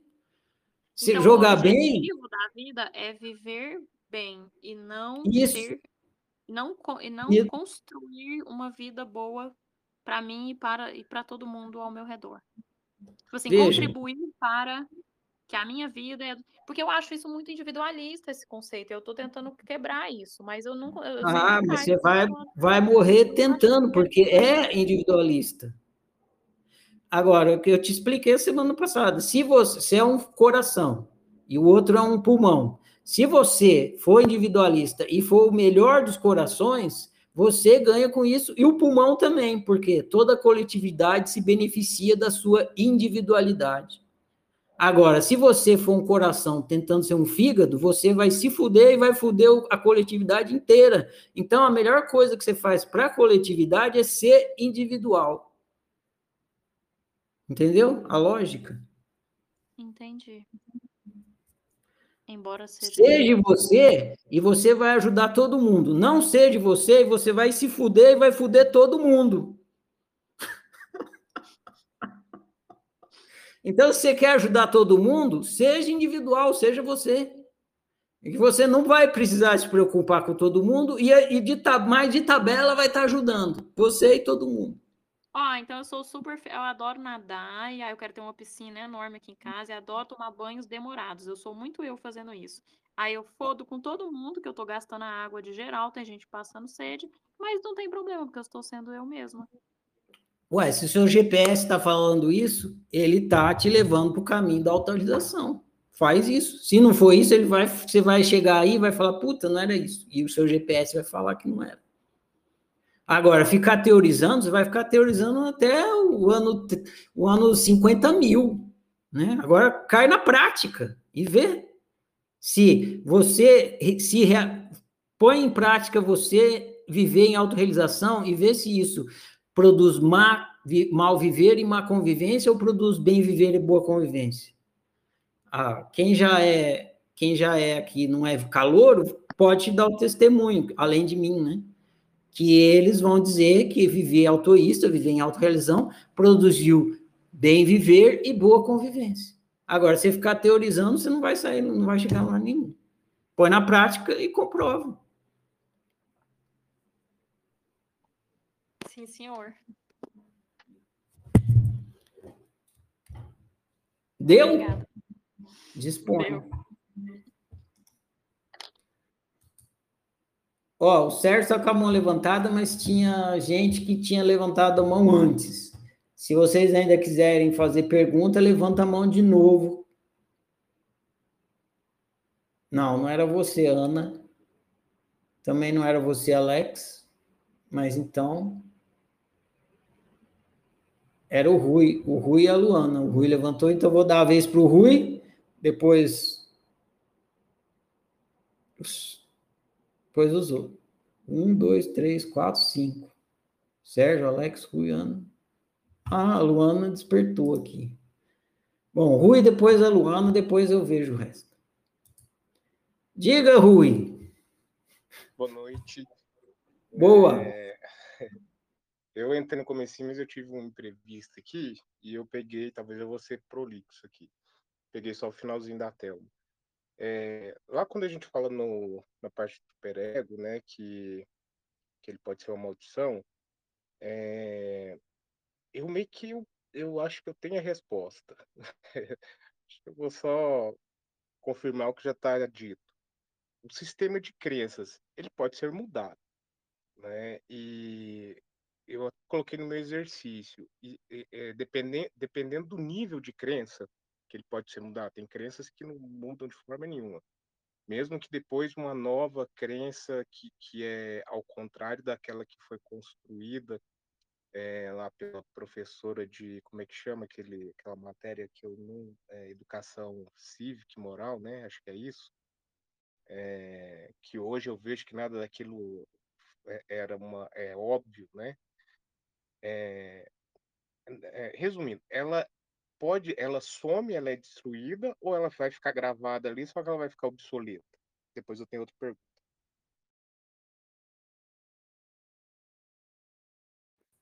Uma crença ela é feita de memória, né? Então, quando você é, decide acreditar em outra crença, você está acreditando em outra memória. Aquela memória que você tinha antigamente fica lá, por exemplo. Você ainda você não acredita mais em Papai Noel, mas ainda tem a crença do Papai Noel ali. Então tem a crença e tem o acreditar na crença. Então a crença fica e você não acredita mais. Agora, é, a memória vai enfraquecendo, né? A crença do Papai Noel dela não é tão forte hoje em dia como você, como já foi, né? Essa memória não é tão forte como já foi, porque a memória vai enfraquecendo. Pode ser que a memória enfraqueça tanto que ela nem apareça mais, nunca mais lembre daquilo. Fica uma, se fica, fica uma memória apagada, você não lembra mais, esqueceu. Mas pode ser que ela fique ali, contanto que você não acredite nela, ela não vai mais fazer efeito. Se você não acreditar em Papai Noel, você não vai escrever cartinha e ir lá no correio, você, embora você tenha crença. Esclareceu? Esclareceu. Aí vem um outro ponto. É... Eu vou dar continuidade nessa, depois eu vou na outra. É... Eu até coloquei uma questão é, sobre a questão da hipnose e do da regressão. É, esses dois esses dois temas eles funcionam na mas é mais para psicologia não vou dar nem continuidade na psicologia a gente fala sobre isso ah, quando a gente fala da, lá na, no ponto da, que a mágica não funciona no ego game é, quando a gente entra na, na, nas normatizações lá né espacial temporal fisicalidade cronologia eu não estou puxando para o materialismo quando eu começo a falar nessas questões aí você cortou minha, minha onda que eu poderia fazer igual o Superman, né? Puxar o meu. a minha, o meu armário que está distante da minha mão. Opa, Rui, eu não entendi a pergunta. Repete, por favor. É, quando eu falo ali no, lá no capítulo, no Ego Game, é que não existe mágica né? O ecogame funciona por ordenação espacial, temporal, fisicalidade. Quando eu entro nesse tópico, eu não, eu, eu estou eu, eu não estaria permitindo que o materialismo entrasse como barreira. Essa é uma pergunta, acho que fica mais tem mais sentido. É, eu acho que eu entendi o que você está querendo questionar, né? Ah, o que acontece é que na hora que você instala no seu EGO lá em você, né, a natureza humana, você vai brincar de ser humano. E dentro do, da, da, da brincadeira de ser humano, você experimenta a perspectiva de fisicalidade, né, que nem, não sei se você assistiu, se você lembra, quando eu coloquei vocês para jogarem o Second Life. Aí eu loguei no Second Life e entrou o avatar lá no Second Life. Aí, lá no Second Life, o avatar andava como se ele tivesse, se tivesse lei da gravidade ali. E não era, só um avatar num programa virtual. E é exatamente isso que está acontecendo. Você está experimentando a perspectiva perceptiva de humano e faz parte da perspectiva perceptiva essa ideia de que você tem o tempo, tem o espaço, tem a lei da gravidade, tudo mais que faz parte da fisicalidade, não tem mágica, é assim que funciona. Se você quiser. Seria... É, se quiser perverter o jogo, o programa, você não consegue, porque ele funciona do jeito que funciona. É, eu ia falar, seriam como as regras do jogo. Você quer jogar, tem algumas regras que tem que ser seguidas, assim, o basicão. Para você jogar, isso aqui funciona assim. É Exato. É as regras do videogame. Todo videogame tem uma regra. O ego game é tipo um videogame. Então, ele tem um conjunto de regras e a fisicalidade, que a gente chama de leis da física, faz parte da, do conjunto de regras da natureza humana que produz o ego game. Entendi. É, a última questão. É, no Ego Game, é, é, lá no finalzinho, é, é, é, fica bem claro, fica bem óbvio. Uma observação, toda a jornada até aqui, eu sempre fui muito. Eu fiquei nervoso, eu fiquei, fiquei rebelde, teve livros que eu, que eu me emocionei, mas esse aqui foi muito. Né, foi, no começo eu fiquei confuso, e no final aqui foi bem interessante. Tudo é descoberto no Ego Game pelas, pelas experiências né? E assim ficam gravadas, né? O que pode, o que não pode, né? E o que fica gravado fica automático, né? Se torna automático. Por que que na fase adulta e quanto mais adulto eu me torno, é, o, o, o, ser humano ele tem dificuldade em gravar o que pode e o que não pode. Eu coloquei isso no meu exercício também. Por exemplo, pessoa que vive um relacionamento abusivo, é, ela já leu revistas, livros, viu televisão, viu novela, viu sei lá o que, outro programa aí, não sei. E, e ela identifica isso no relacionamento e é abusivo para ela, e ela mesmo assim insiste em viver aquilo. Por que, que quanto mais adulto, pior vai ficando a situação?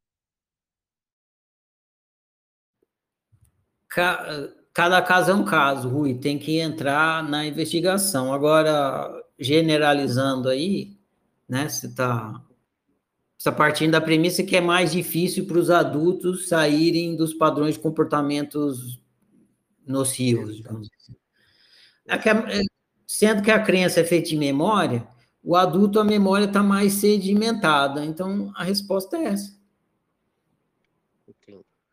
As crenças são mais solidificadas, seria isso. Né? Aquela, aquela questão do da criança que vê o tomate voando, ela não assusta e o pai vai assustar.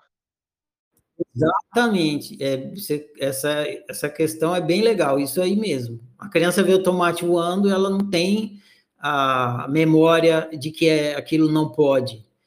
E o adulto já tem, tem muita memória de tomate parado. Então, se ele vê o tomate voando, ele vai ficar mais assustado.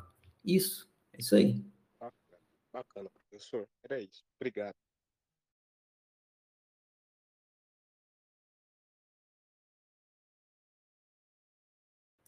Eu agradeço as perguntas, Rui, valeu. Quem tiver pergunta, pode levantar a mão aí. Vocês que queriam fazer, levanta a mão de novo. Isso. Alex, eu vou dar a vez para o Sérgio, depois você, tá bom? Que ele tinha levantado antes. Olá, Sérgio. Clica mais uma vez, está liberado aí. Boa noite, Ferrari. Boa noite, Sérgio.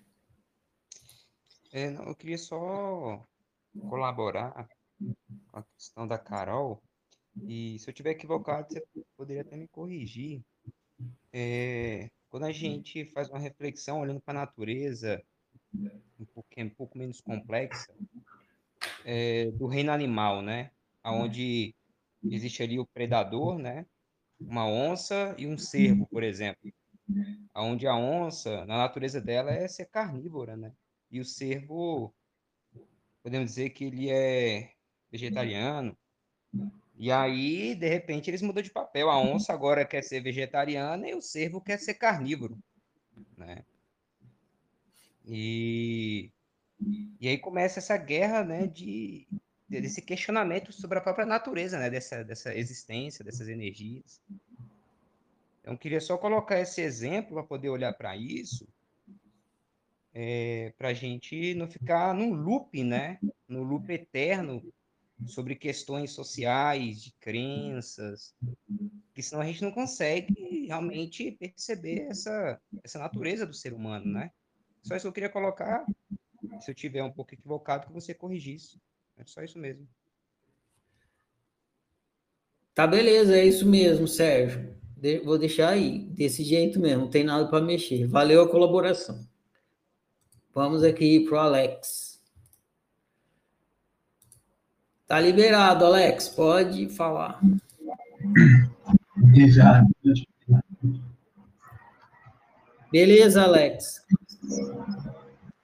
Deixa eu botar o meu microfone aqui para não dar interferência no seu. Fala um de cada vez, tá? Vai lá. É, tá, vou elaborar a pergunta aqui por partes. É,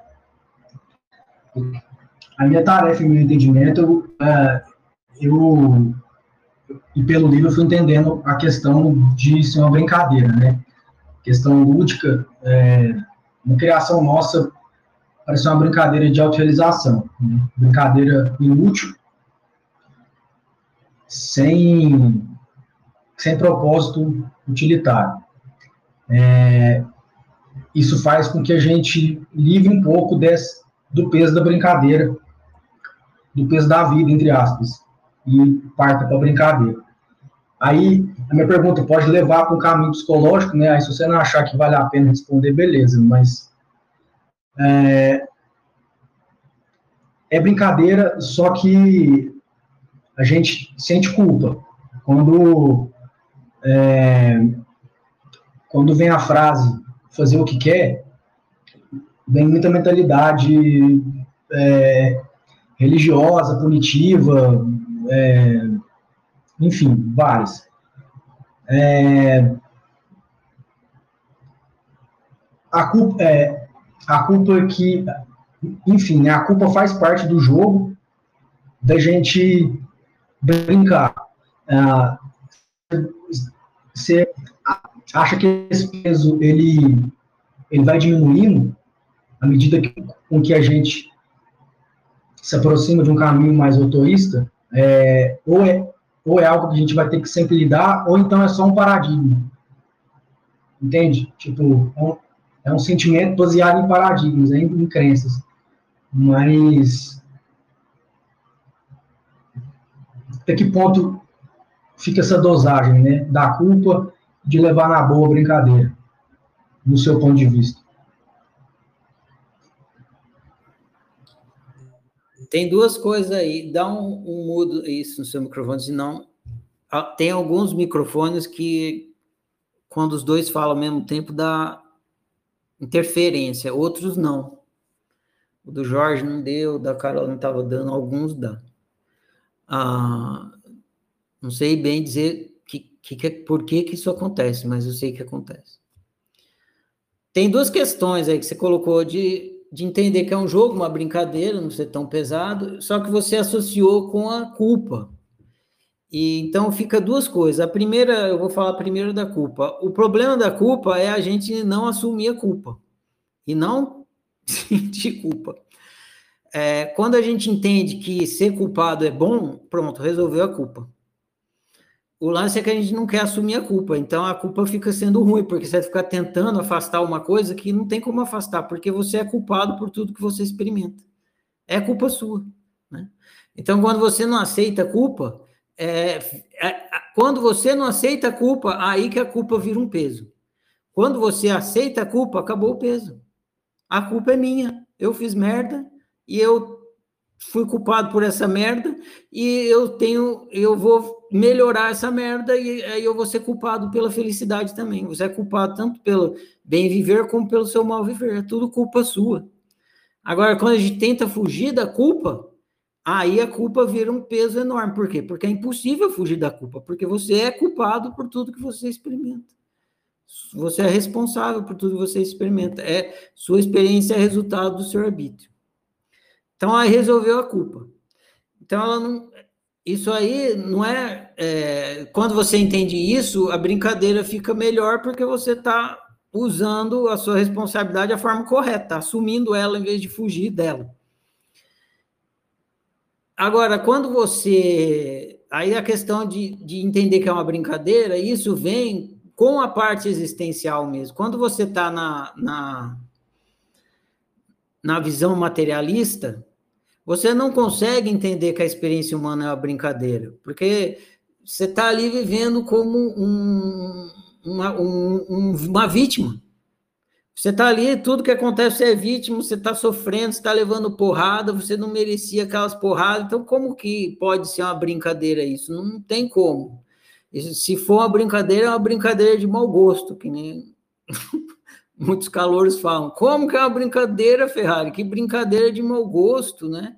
Você vem aqui e sofre, claro, porque, como a gente vai ver mais para frente, se você não experimentar o sofrimento, como é que você vai entender a felicidade? Então tem o sofrimento, e não é por causa disso que é brincadeira de mau gosto, é porque é assim que a brincadeira funciona. E é o sofrimento que vai fazer você viver bem, viver, ser feliz. Então precisa do sofrimento, não é mau gosto o sofrimento, é o jeito que a brincadeira funciona. Só que você só vai entender isso quando você tem um, uma consciência existencial, quando você tem um despertar existencial e você entende que você é um ser humano e não um humano ser. Quando você está no jogo de ser humano, mas vivendo com a mentalidade de humano ser, não, falar que a experiência humana é uma brincadeira traz revolta e indignação. que nem a Carol estava revoltada, né? indignada. Não, é só uma brincadeira, Carol. Recebeu uma bolada na cara. O caralho que é uma brincadeira, né?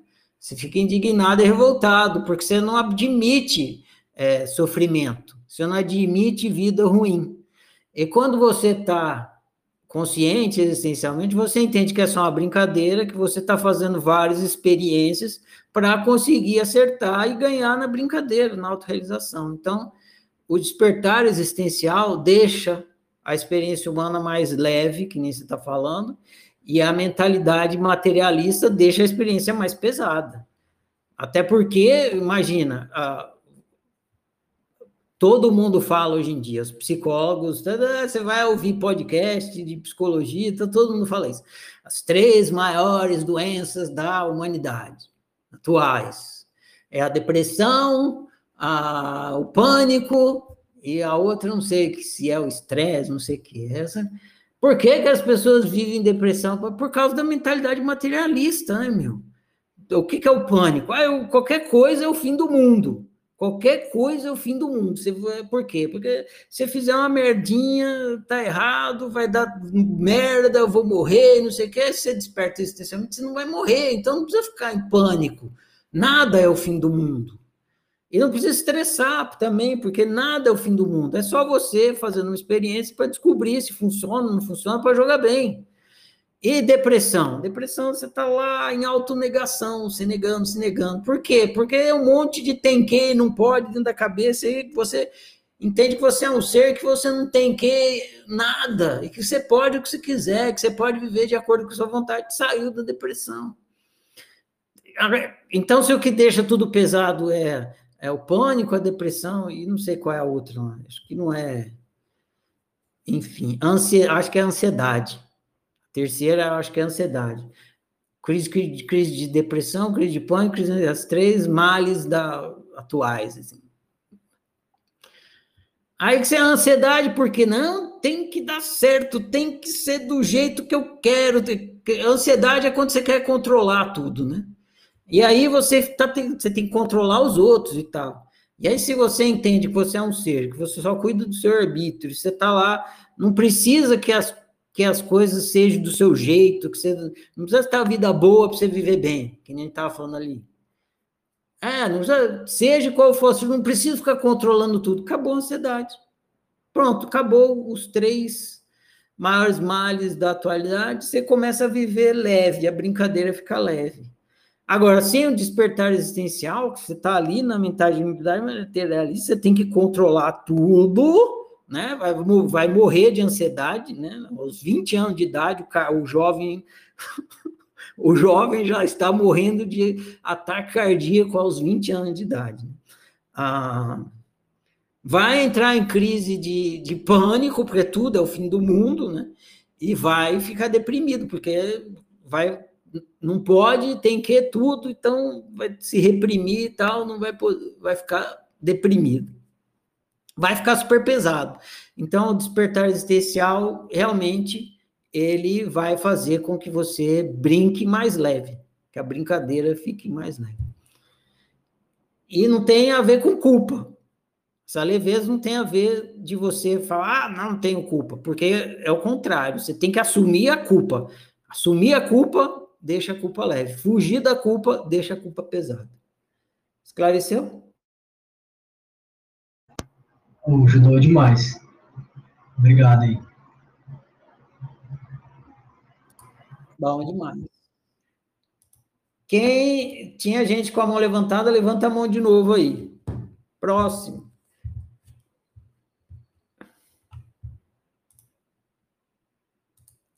Ana Kelly, está liberado. Boa noite, Ferrari. Boa noite a todos. Ah, tem uma questão que a menina estava conversando com você agora que eu lembrei que sempre no nosso bate-papo de domingo eu falo muito com as meninas. Gostaria que você me dissesse se eu estou equivocada no meu falar com elas. A gente está num jogo para se divertir, estamos no play. Viemos experimentar algo, a brincadeira de ser humano. E tudo, como no videogame, existe um programa, né? Nós vamos brincar. E a gente vai criando. Quando eu vou para uma nova fase, aparecem lá os monstros e tudo mais. E daí vai da minha interpretação.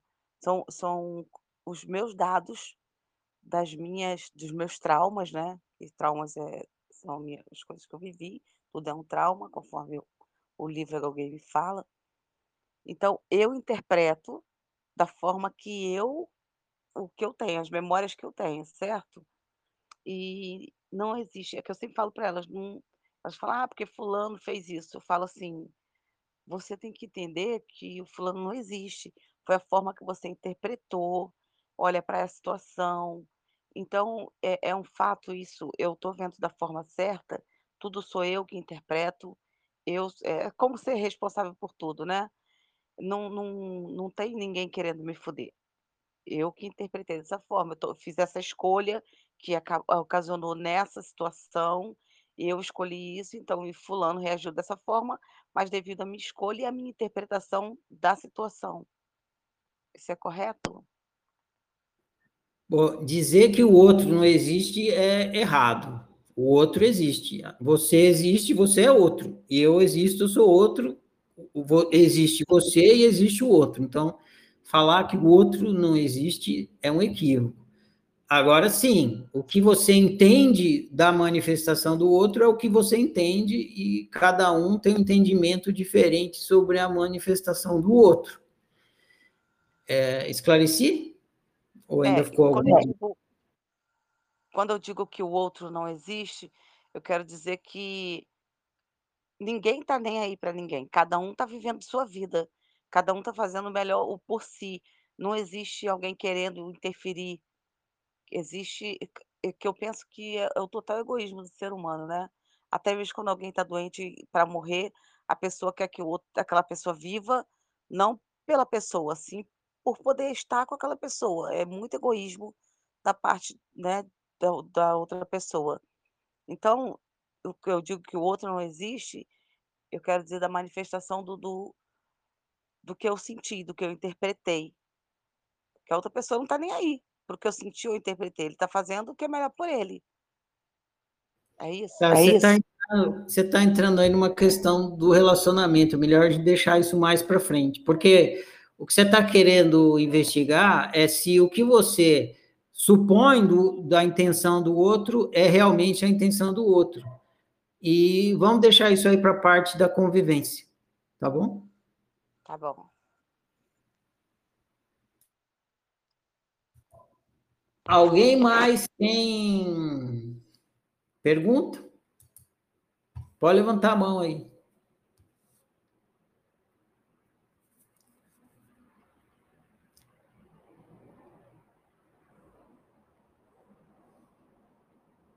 Não? Então eu vou falar as três coisas que eu anotei aqui e depois a gente encerra essa conversa.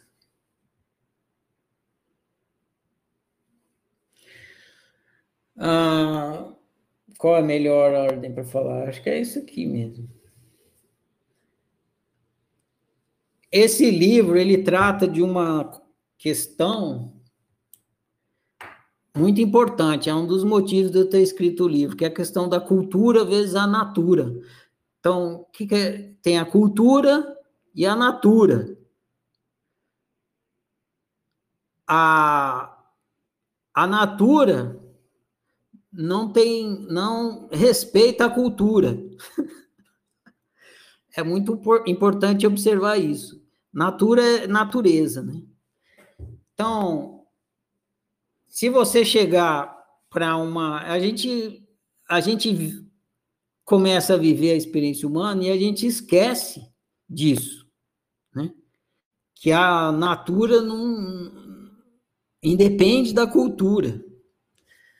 Por exemplo, se você chegar e criar uma lei, as leis humanas, tudo que faz parte da cultura humana, é criação nossa aqui dentro do jogo. Mas o jogo em si, ele está além dessas nossas criações culturais e sociais. Então, por exemplo, se você criar uma, uma legislação, uma lei, que pro, proíba o, o sabiá de cantar é, de manhã, que ele só pode cantar de tarde, você não vai conseguir. Você pode fazer quantos projetos de lei você quiser e tal. O sabiá vai continuar cantando. Por quê? Porque o sabiá ele faz parte da natura. Ele não tá, entende a cultura. É, se você fizer um projeto de lei para a água não evaporar, está proibida, a partir de hoje fica proibido que a água não pode mais evaporar. E todos os seres humanos assinam lá o projeto de lei e tal, todo mundo entra num acordo e a água vai continuar evaporando. Por quê? Porque isso é a natura. Então, a cultura as coisas que a gente inventa na cultura. O William quer falar, está escrito aqui. Se eu terminar isso aqui, você fala. As coisas que a gente inventa na cultura não afetam a natura. Então, no livro Ego Game, procurei mostrar isso, que não importa a sua cultura, o Ego Game vai continuar funcionando do mesmo jeito. Então, não adianta você falar que uma coisa não pode, se o ego game permite, pode. É você que acha que não pode. Então você acha que não pode mijar no meio da rua. Isso é cultural, porque o ego game permite, por isso que tem gente que mija no meio da rua. ah, mas se mijar desacata o pudor, vai preso. Beleza, mas essa prisão é cultural, não é natural. Então é importante vocês observar isso, essa essa coisa da cultura e da natura. Porque o contrário acontece também, né? Tem coisas que você pode fazer, mas você foi ensinado culturalmente que é proibido. Só que quando te ensinam que é proibido, na sua cabeça é, não fica como é proibido, fica como é impossível. Uma coisa que, é, que te ensinam como não pode, na sua cabeça, ela não está registrado como não pode ela está como, registrado como é impossível. É impossível. Então, tem coisas culturais que estão registradas na nossa cabeça como é impossível, só que não são impossíveis. Elas só não são incentivadas culturalmente e socialmente. Mas não é impossível. Por exemplo, vou dar um exemplo drástico. Tem gente que é tão educada, por exemplo, mulher, é tão tem uma educação tão forte com coisas tipo usar tamanco ou usar usar sutiã, sei lá, coisas culturais, entende? É, ou enfim outras coisas da cultura. Eu também não sou mulher, não sei falar direito. Ah, que que que acha que é impossível. Eu dei o exemplo do tamanco porque eu conheço mulheres que acham que é impossível sair de casa sem botar o tamanco, um salto alto. Tem que andar de salto alto a vida inteira, porque é impossível andar de outro. Não é. É possível, ela pode botar o chinelo e sair, mas na cabeça da pessoa é impossível, fica impossível. Ela foi culturalmente educada e aquilo vira impossível. E, aí, e muitas outras coisas, por exemplo, a, supor que você foi educado que é que não pode ter uma profissão é, que não seja muito rentável. Tem que toda profissão tem que dar muito, tem que ficar rico, tem que ser dinheiro. Aí você tem uma profissão lá que você gosta E você fala, não, isso é impossível, não dá para viver fazendo uma coisa que não dê muito dinheiro. E dá, pode. Não é impossível, é possível. Só que você foi educado, então para você parece que é impossível. Então, na verdade, o que estou dizendo é o seguinte: é, duvide das coisas que para você foi ensinado que era impossível. Porque só o ego game pode dizer se é possível ou é impossível. É possível ou impossível. Ninguém mais. Só o próprio ego game pode te dizer isso. E investigue se é, não é o caso. Você, por exemplo, é impossível beber manga com leite e ficar vivo. Não é, é possível. E aliás, vai ficar vivo. Só que a crença dizia que era impossível, porque falava que não podia e não podia, ficou como impossível. E, e agora, tem coisas que realmente é impossível. O Ego Game vai te mostrar. E fique consciente dessas, que realmente são impossíveis.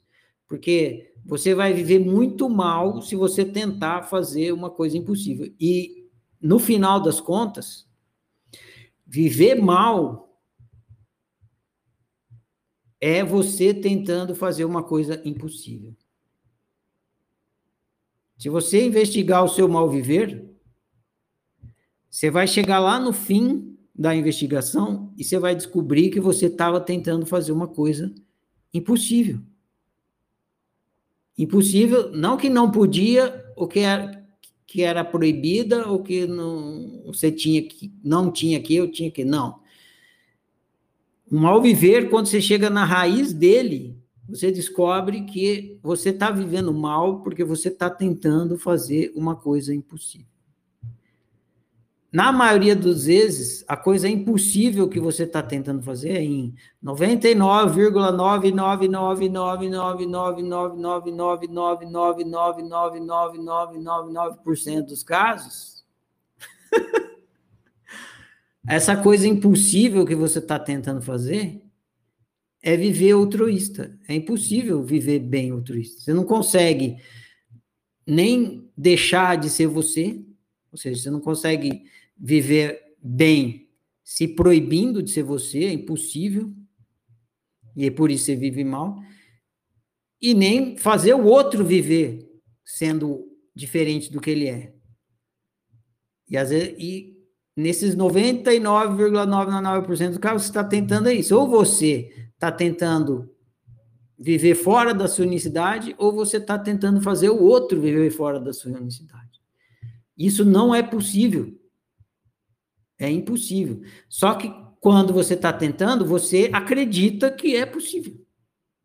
Você acredita piamente que você vai conseguir mudar o outro, ou que você vai conseguir mudar a sua unicidade. Você vai conseguir viver fora do seu gabarito. E aí vem o sofrimento pesado para você descobrir que não. Que não é possível.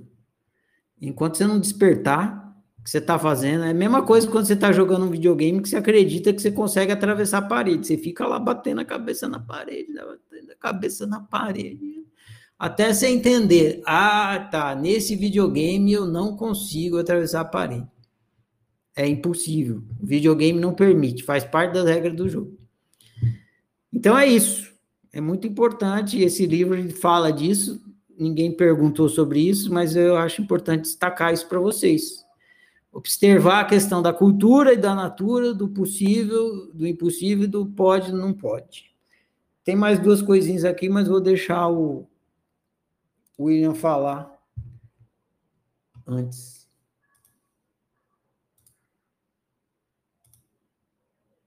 Tá liberado, William, pode falar.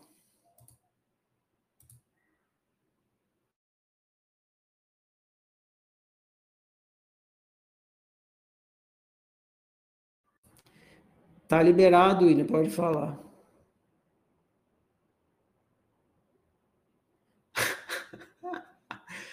Essas duas correções de português que você fez aqui, William, quando eu estou escrevendo, eu corrijo. Quando eu estou falando, não tem como corrigir. Ficou gravado, registrado, falei errado. Pronto, Lília, agora está liberado, pode falar. Boa noite. Boa. Aproveitando, eu vou pegar uma carona na, no que a Carol estava falando a respeito é, do que eu posso ou não posso fazer, né? As coisas que eu acho que não posso fazer no convívio com o outro.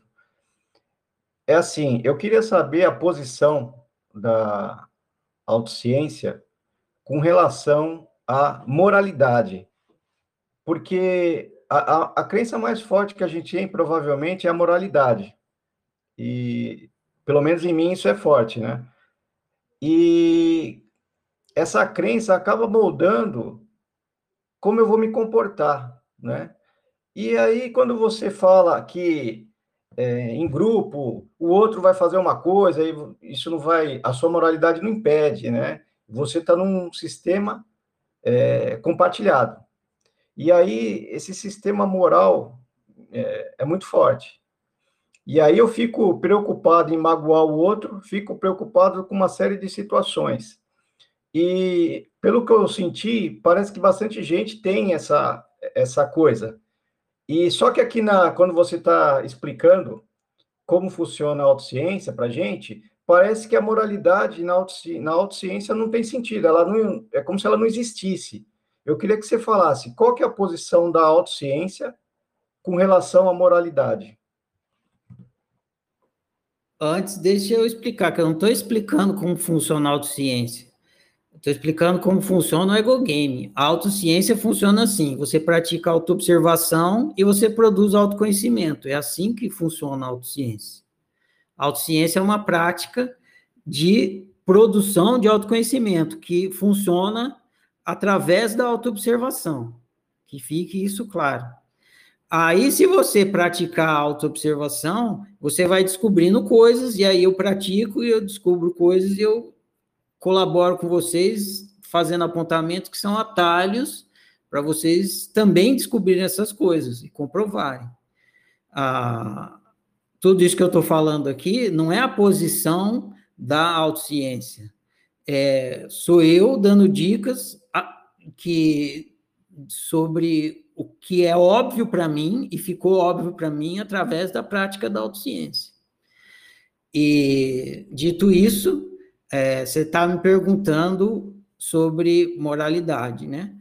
Ah, quando, praticando a autociência, para mim é óbvio que moralidade é uma questão cultural e é preciso entender que moral e ética não é a mesma coisa. Então, a moralidade é uma questão cultural, ponto, é isso.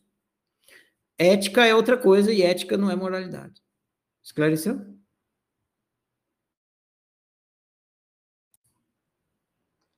Não, é, é isso que você está falando, eu entendo perfeitamente, mas, por exemplo, é, quando eu estou me relacionando com outro, eu tenho um, um, de acordo com a minha crença, eu vou ter um determinado comportamento, né?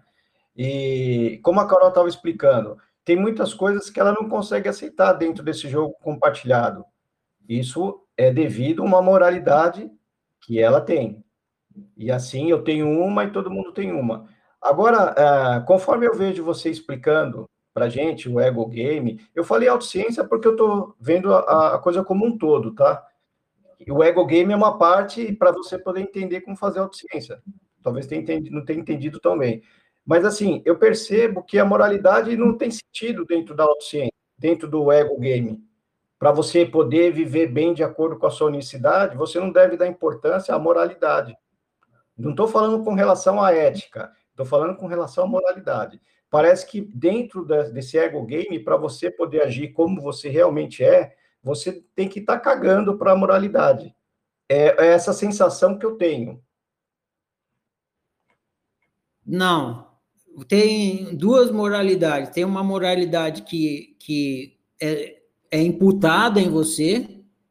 Então, eu vou aí e eu te eu imputo uma moralidade em você. Eu digo, William, você não pode fazer isso e você tem que fazer isso. Eu estou imputando uma moralidade em você, tá? Você não pode fazer X e você tem que fazer Y. X e Y é uma moralidade que eu imputei em você. Essa é um tipo de moralidade. Você pode chamar de moralidade outroísta, porque ela é imputada em você. Claro que você aceita, porque você tem arbítrio para dizer por que, que eu tenho, por exemplo, muita gente vai na igreja, recebe uma moralidade imputada e fala, você quer os dez mandamentos, você ou outras coisas que vem lá, tal, e várias é, tradições imputam moralidade em você. Então você tem que isso, tem que aquilo, tal, tal, tal, diversos mandamentos, preceitos e tal, e, e aí as pessoas questionam essa moralidade imputada e elas são expulsas desses grupos ou expulsas da igreja e tal, porque é assim, ou você segue a moralidade imputada ou não, o grupo não te aceita. Agora, você mesmo pode é, produzir a sua moralidade. Tipo, você pratica uma coisa e você vê se aquilo funciona para você ou não. Aí você determina para você um código de conduta eu tenho que ser pontual, eu não devo chegar atrasado. Aí, por que que essa moralidade, você está seguindo essa moralidade, essa conduta, essa regra, esse tem que? Porque foi imputado em você? Não, porque você entendeu que você deve ser pontual, deve seguir essa regra, essa conduta moral, porque é a melhor forma de você viver, faz você viver bem. Então, você tem uma moralidade, mas não é a moralidade que te foi imputada, é porque você testou, viu que te faz bem e você usa essa moralidade. O que não impede também que alguém impute uma moralidade em você, porque os pais vão passar sua vida inteira imputando moralidade em você, e você teste essa moralidade que o, os seus pais te imputaram, e 50% te faz bem, te faz viver bem, então você mantém. E os outros 50% você entende que faz mal, você joga fora. Respondeu?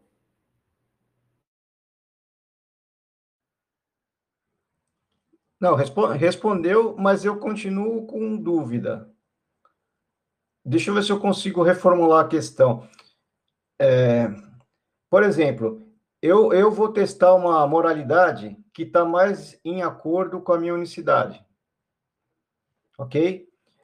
Mas vamos supor que essa minha moralidade, que eu atestei para mim e achei que é a melhor, só que ela é contrária a quase toda a moralidade que está à minha volta, dentro da sociedade que eu vivo. É, como, é que, como é que eu vejo isso? Eu, eu passo por cima de tudo e sigo a minha moralidade, mesmo estando num grupo que tem uma moralidade diferente e que eu preciso conviver dentro dele, para um grupo social, ou eu tento conciliar as duas, a minha com a do grupo?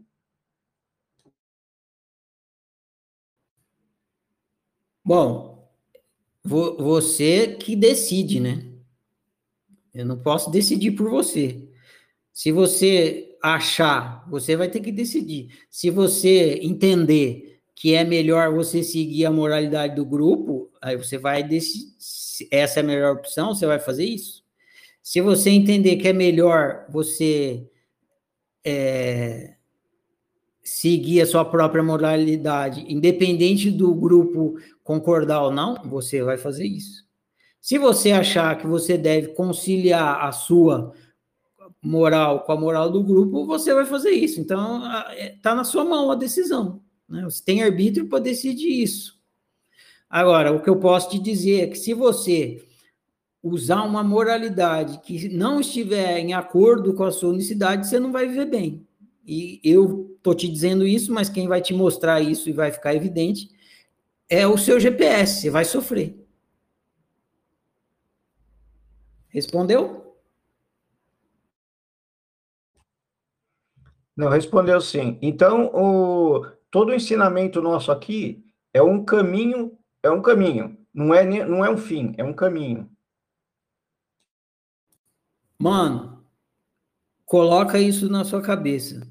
Não tem nenhum ensinamento na oficina. Se eu te ensinar, vamos supor que a gente está jogando xadrez. Porque esse é um equívoco. E eu estou vendo que está carregando ele já faz um tempo e agora você recorreu nele várias vezes. Imagina que você, eu você vai jogar xadrez. Eu falo assim, ó, o peão ele anda uma casa para frente e volta. O cavalo ele anda em L, ele dá dois pulos e vai para a esquerda. O bispo, ele anda na transversal. É assim que funciona o jogo. Eu não estou te passando nenhum ensinamento, eu estou te dizendo como é que funciona o jogo.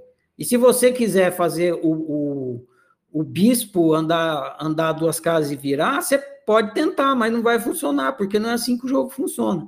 Então, o que a oficina faz? Ela te explica praticar autociência para você descobrir como o jogo funciona. Só que você não sabe praticar autociência, então ela vai um pouco mais além. Ela pega e te ensina como o jogo funciona para você comprovar. E aí você tem que comprovar, mas ela não está passando nenhum ensinamento. Ela está explicando como funciona o jogo. Isso não é ensinamento. Isso é ciência do óbvio. Entendeu? Não, agora ficou claro para mim, tá? Tá respondido.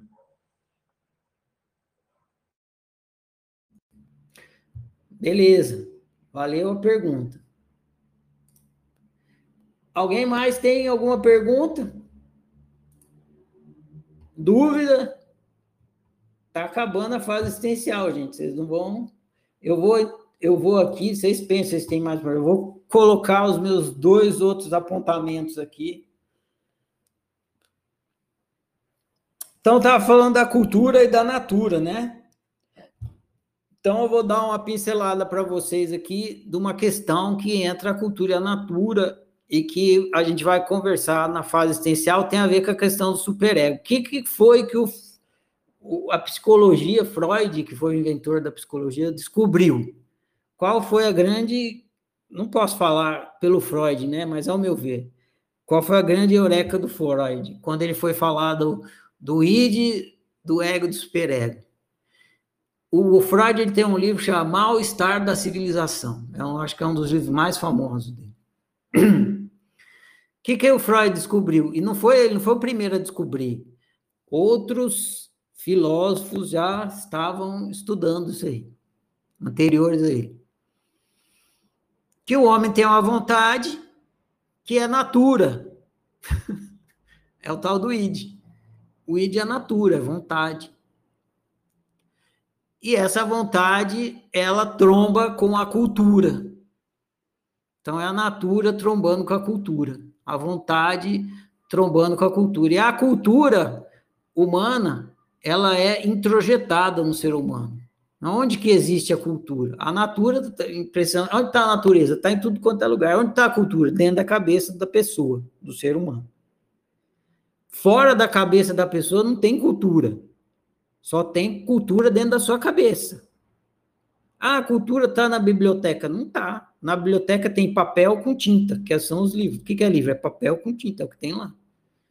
Ah, a cultura está na internet. Não está. O que tem na internet é, é bytes, é, é, bits andando para lá e para cá. Quando ele chega na sua cabeça, que vira cultura. Por quê? Porque a cultura está na sua cabeça. Não tem cultura fora da sua cabeça. E aí foi isso aí que o Freud entendeu, né? Que o, o, ser humano vive no mundo da cultura, é o único que vive no mundo da cultura. O cachorro não vive, a samambaia não vive, a minhoca não vive. O ser humano vive no mundo da cultura. E o id, que é natura, tromba com a cultura. Que é o superego, que é a cultura introjetada dentro de você. E aí, o que, que acontece? Aí, acontece aquilo que eu estava falando lá. Surge os, o, o pode e não pode. Sem cultura, não tem pode e não pode. Por isso que não adianta você chegar para um cachorro e falar, não pode mijar no poste. O cachorro mija no poste. Por quê? Porque não pode, é, é cultura. Não pode mijar, no cachorro mija no poste. Né? Mija. Ele mija no pneu do seu carro, você vai lá e bate nele. Não é. Está condicionando ele. Mas se você for tentar educar ele, falando assim, oh, não pode, é errado mijar no pneu do meu carro, é antiético. É... Não tem isso, isso é cultura. Cachorro não entende. Vai lá e mija no pneu do seu carro, mija no seu pé. Você só tem cultura na cabeça do ser humano. E aí o ser humano fica quem eu estava falando agora para o William, vão introjetar dentro de você um monte de cultura de pode, não pode, não sei o quê. E esse que é o grande problema que dá lá na psicologia tal das neuroses, das psicose. O que, que mais tem com ose? Psicose, neurose, sei lá mais o que, que tem com ose. Que é o quê? Quando o, o, o desejo ele quer se realizar e aí fica impedido de realização. Isso que é a neurose, é um desejo querendo se realizar e, e sendo a palavra que se usa na psicanálise que é tamponado, né? Fica inibido, bloqueado, tá? Aí vai desencadear um monte de doença na pessoa psicológica. Por quê? Porque a, a natura não está podendo se expressar, e a natura quer se expressar e a cultura está bloqueando. É isso aí que acontece, que os psicólogos estudam, que a psicologia estuda. Como é que a cultura está bloqueando a natura. Então, o que acontece? o que eu quero falar aqui, deixar registrado, já que está gravando, já que está no assunto. Quando você é, bloqueia o seu desejo, você cria mal viver. E você cria o seu, você bloqueia o seu desejo porque a cultura dentro de você faz bloquear. Quer, quer foi uma educação, sei lá, a cultura está fazendo bloquear o seu desejo. Aí você vive mal porque aquele desejo não, ele não vai ficar ali, ele vai, ele vai encontrar algum buraco para passar. E aí ele, ele, vai inventar coisas loucas, né? Você vai ter comportamentos estranhos, que é uma forma, um buraquinho que seu desejo encontrou para passar, já que ele não conseguia passar por ali.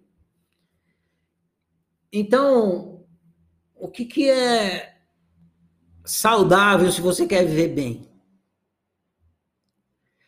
Em vez de proibir e bloquear o seu desejo, você trocar a palavra certa que eu quero dizer é o seguinte: a repressão. É, a palavra na psicologia é repressão, reprimir. Você reprime o seu desejo. É aquele desejo reprimido lá e a pessoa vivendo mal pra caralho, criando um monte de neurose.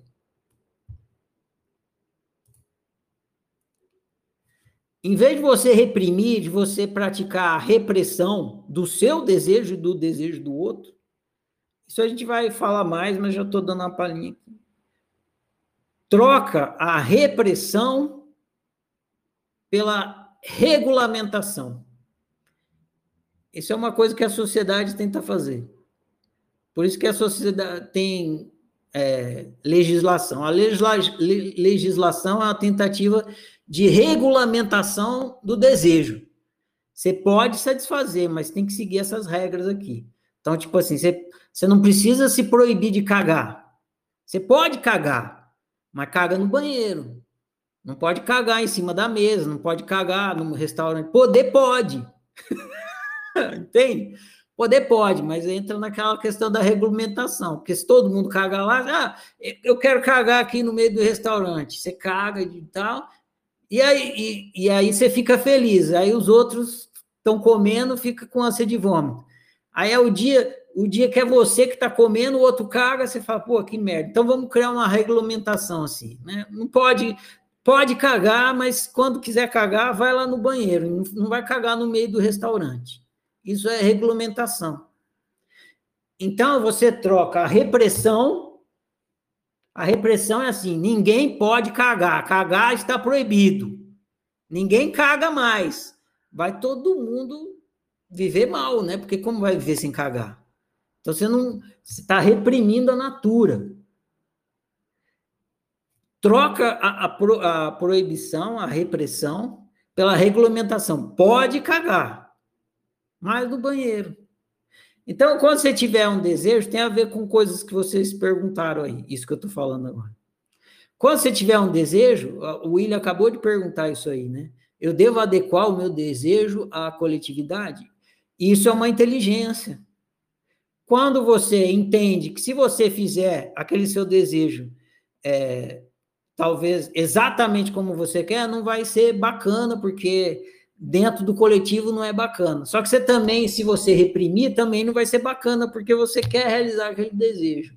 Então, ao invés de você reprimir o seu desejo, você regula. Como que você regula? Inventando uma estratégia de realização do desejo que não implique em má convivência. Isso a gente vai ver mais na convivência. Então, eu quero cagar, eu não vou me proibir de cagar.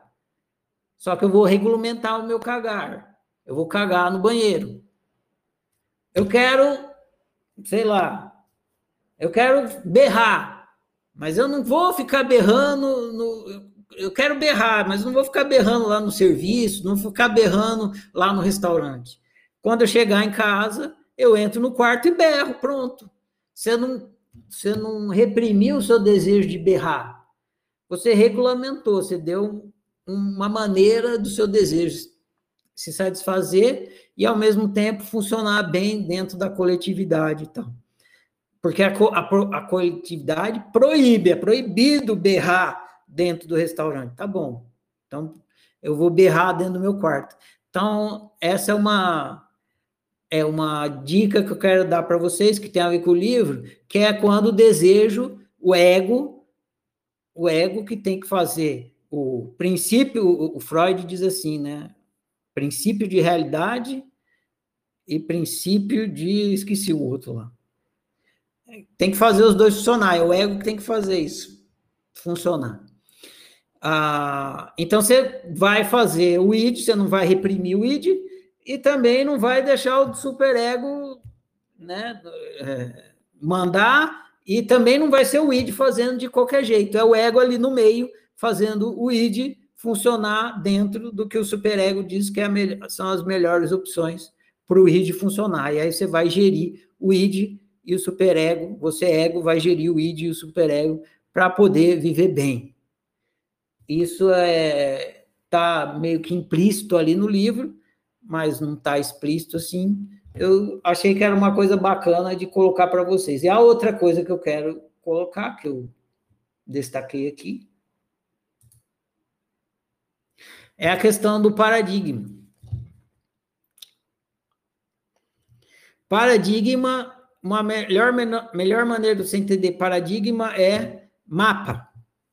Paradigma é tipo um mapa. Você pode entender toda crença também como um mapa. Paradigma é um sistema de crenças.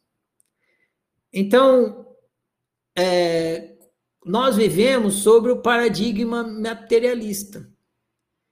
E, e, qual é o problema do paradigma materialista? Ele é um mapa que não funciona, não ajuda a viver bem. Então vamos entender por que isso. Imagine que você viaja para Recife e você tem que andar por Recife. Você tem que ir no restaurante, tem que ir no supermercado, tem que ir na casa visitar uns amigos, então. E aí você, para andar em Recife, você usa um mapa de Belo Horizonte. E aí, você, com aquele mapa de Belo Horizonte, você vai tentar, lá em Recife, andar pelas ruas, ir no restaurante, ir no supermercado, visitar seus amigos. Você vai conseguir fazer isso lá em Recife? Não vai. Por quê? Porque você está usando um mapa equivocado, um mapa ruim. Você está tentando andar por Recife com o mapa de Belo Horizonte. Esse é o problema do materialismo. O materialismo é um mapa ineficiente. Ele não funciona para viver bem. Por isso que ele não vive bem. Se o mapa do materialismo funcionasse para viver bem, a gente estava vivendo bem. Mas a gente não vive bem. Por quê? Porque o paradigma materialista é um mapa incompleto, equivocado, é, que não funciona para viver bem. E por isso que é preciso mudar de paradigma, sair do paradigma do materialismo e ir para o paradigma do existencialismo. E essa ideia de que você é um ser humano jogando um jogo de ser humano é você saindo do mapa do materialismo indo para um mapa existencialista, um mapa é, que te ajuda a viver bem. Então, eu queria também compartilhar isso, que é, paradigma é um mapa e o, o, materialismo é ruim porque ele é, é ele, ele, faz ver mal porque ele é um mapa ruim, um mapa equivocado. E os mapas existencialistas, que nem o Ego Game, ele é um mapa que funciona. E aí você colocar em prática, você vai ver que funciona. Então, o convite é para co colocar o mapa do existencialismo em prática. Claro que o, o Ego Game está baseado em toda a explicação do existencialismo que a oficina já deu, ele é só um resumo. Né? Na verdade, o mapa existencialista é o tic-tac, a fábrica da realidade, tudo isso aí. Muito bem, então, esse era o terceiro ponto que eu anotei aqui para compartilhar com vocês. Espero estar colaborando também para esclarecimento ou ampliação de entendimento. Eu vou encerrar a conversa agora, eu vou falar a declaração. Vocês vão ler amanhã um livro chamado As Três Montanhas, que vai ser o último livro do ciclo de estudos. É um livro bem simples e bem curtinho, mas ele encaixa bem aí, ele é importante. Eu já deixei esse livro durante um tempo como livro extra, ele não fazia parte do ciclo de estudos, mas eu achei que ele seria importante nesse momento de saída da fase existencial e entrada na fase psicológica. E aí eu coloquei ele já faz uns dois, três ciclos de estudos que ele está aí, bem nesse momento aí. É... Não vou contar a moral do livro, né, para vocês lerem e entenderem, e ouvir se vocês entenderam, mas ele é bem importante aí nessa fase de transição do, do existencial psicológico, vocês vão entender. É, ele vai falar dos três, das três fases do autoconhecimento. Logo no começo do livro, ele tem um alerta então, eu vou fazer esse alerta de novo, que vai estar lá, porque ele gera uma certa competição, assim, porque ele vai falar se você é uma espécie de, de também de, de termômetro para você saber aonde você está no autoconhecimento. Você está na primeira, na segunda ou na terceira montanha. Essas são as metáforas, são três montanhas. E, e, a função do livro não é para você ficar numa competição, ah, eu estou na segunda montanha, ah, ainda estou na primeira, ah, você está na primeira, eu já estou na segunda, ah, eu estou na terceira, bo, bo, bo, bo. Ah, não é para isso que eu escrevi o livro. Mas isso acontece, infelizmente acontece, mas não é para isso, é para você se situar e entender, porque não adianta você querer fingir que você está num, num nível de lucidez que você ainda não está. Se você não está, você não está. Então é importante você saber que você não está. Então o livro ajuda nisso também, para você baixar a bola, né? Não é porque você estudou teoricamente que você está lá no nível de lucidez de uma montanha que você não está. E eu escrevi esse livro porque chegava gente aqui para conversar comigo, sempre, que achava que a iluminação era o fim da história, era o fim da brincadeira. Né? Eu despertei existencialmente, acabou a brincadeira, não tem mais nada para fazer. E eu precisava explicar para essas pessoas que não, que quando ela desperta existencialmente, ela entrou no pré-primário. Né? O despertar existencial é o jardim de infância, não é a faculdade. E as pessoas precisavam entender isso, porque senão elas iam ficar lá achando que elas estão na faculdade e elas ainda estão no beabá, no jardim de infância. E aí eu criei essa metáfora da primeira, da segunda, da terceira montanha, para as pessoas entenderem onde é que elas estavam e entender o que, que vinha depois do despertar existencial. Então, nesse livro aí, falo que tem antes do despertar existencial, o que é o despertar existencial e o que tem depois. Então, o livro vai explicar isso aí. As três montanhas é uma metáfora para explicar isso aí. Ah, então, desejo para vocês uma boa leitura. Vai ser o fim da fase existencial e início da fase psicológica, depois do, da conversa de semana que vem desse livro. Beleza? Então tá. Agradeço a todos a, as perguntas, a participação aqui. Eu vou falar a declaração, fica encerrada essa conversa. Eu honro e celebro eu, eu honro e celebro você, eu honro e celebro nós. Eu honro e celebro a minha diferença, eu honro e celebro a sua diferença, eu honro e celebro a nossa diferença. Eu sou outro você, você é outro eu, nós somos todos e cada um. Por isso, toda forma de exclusão e desrespeito que em mim chega, de mim não passa. Eu sou por minha unicidade, eu sou por sua unicidade, eu sou por nossa unicidade. Que o meu viver confirme as minhas palavras, e assim seja. Boa noite, gente, bom demais. Prossigamos.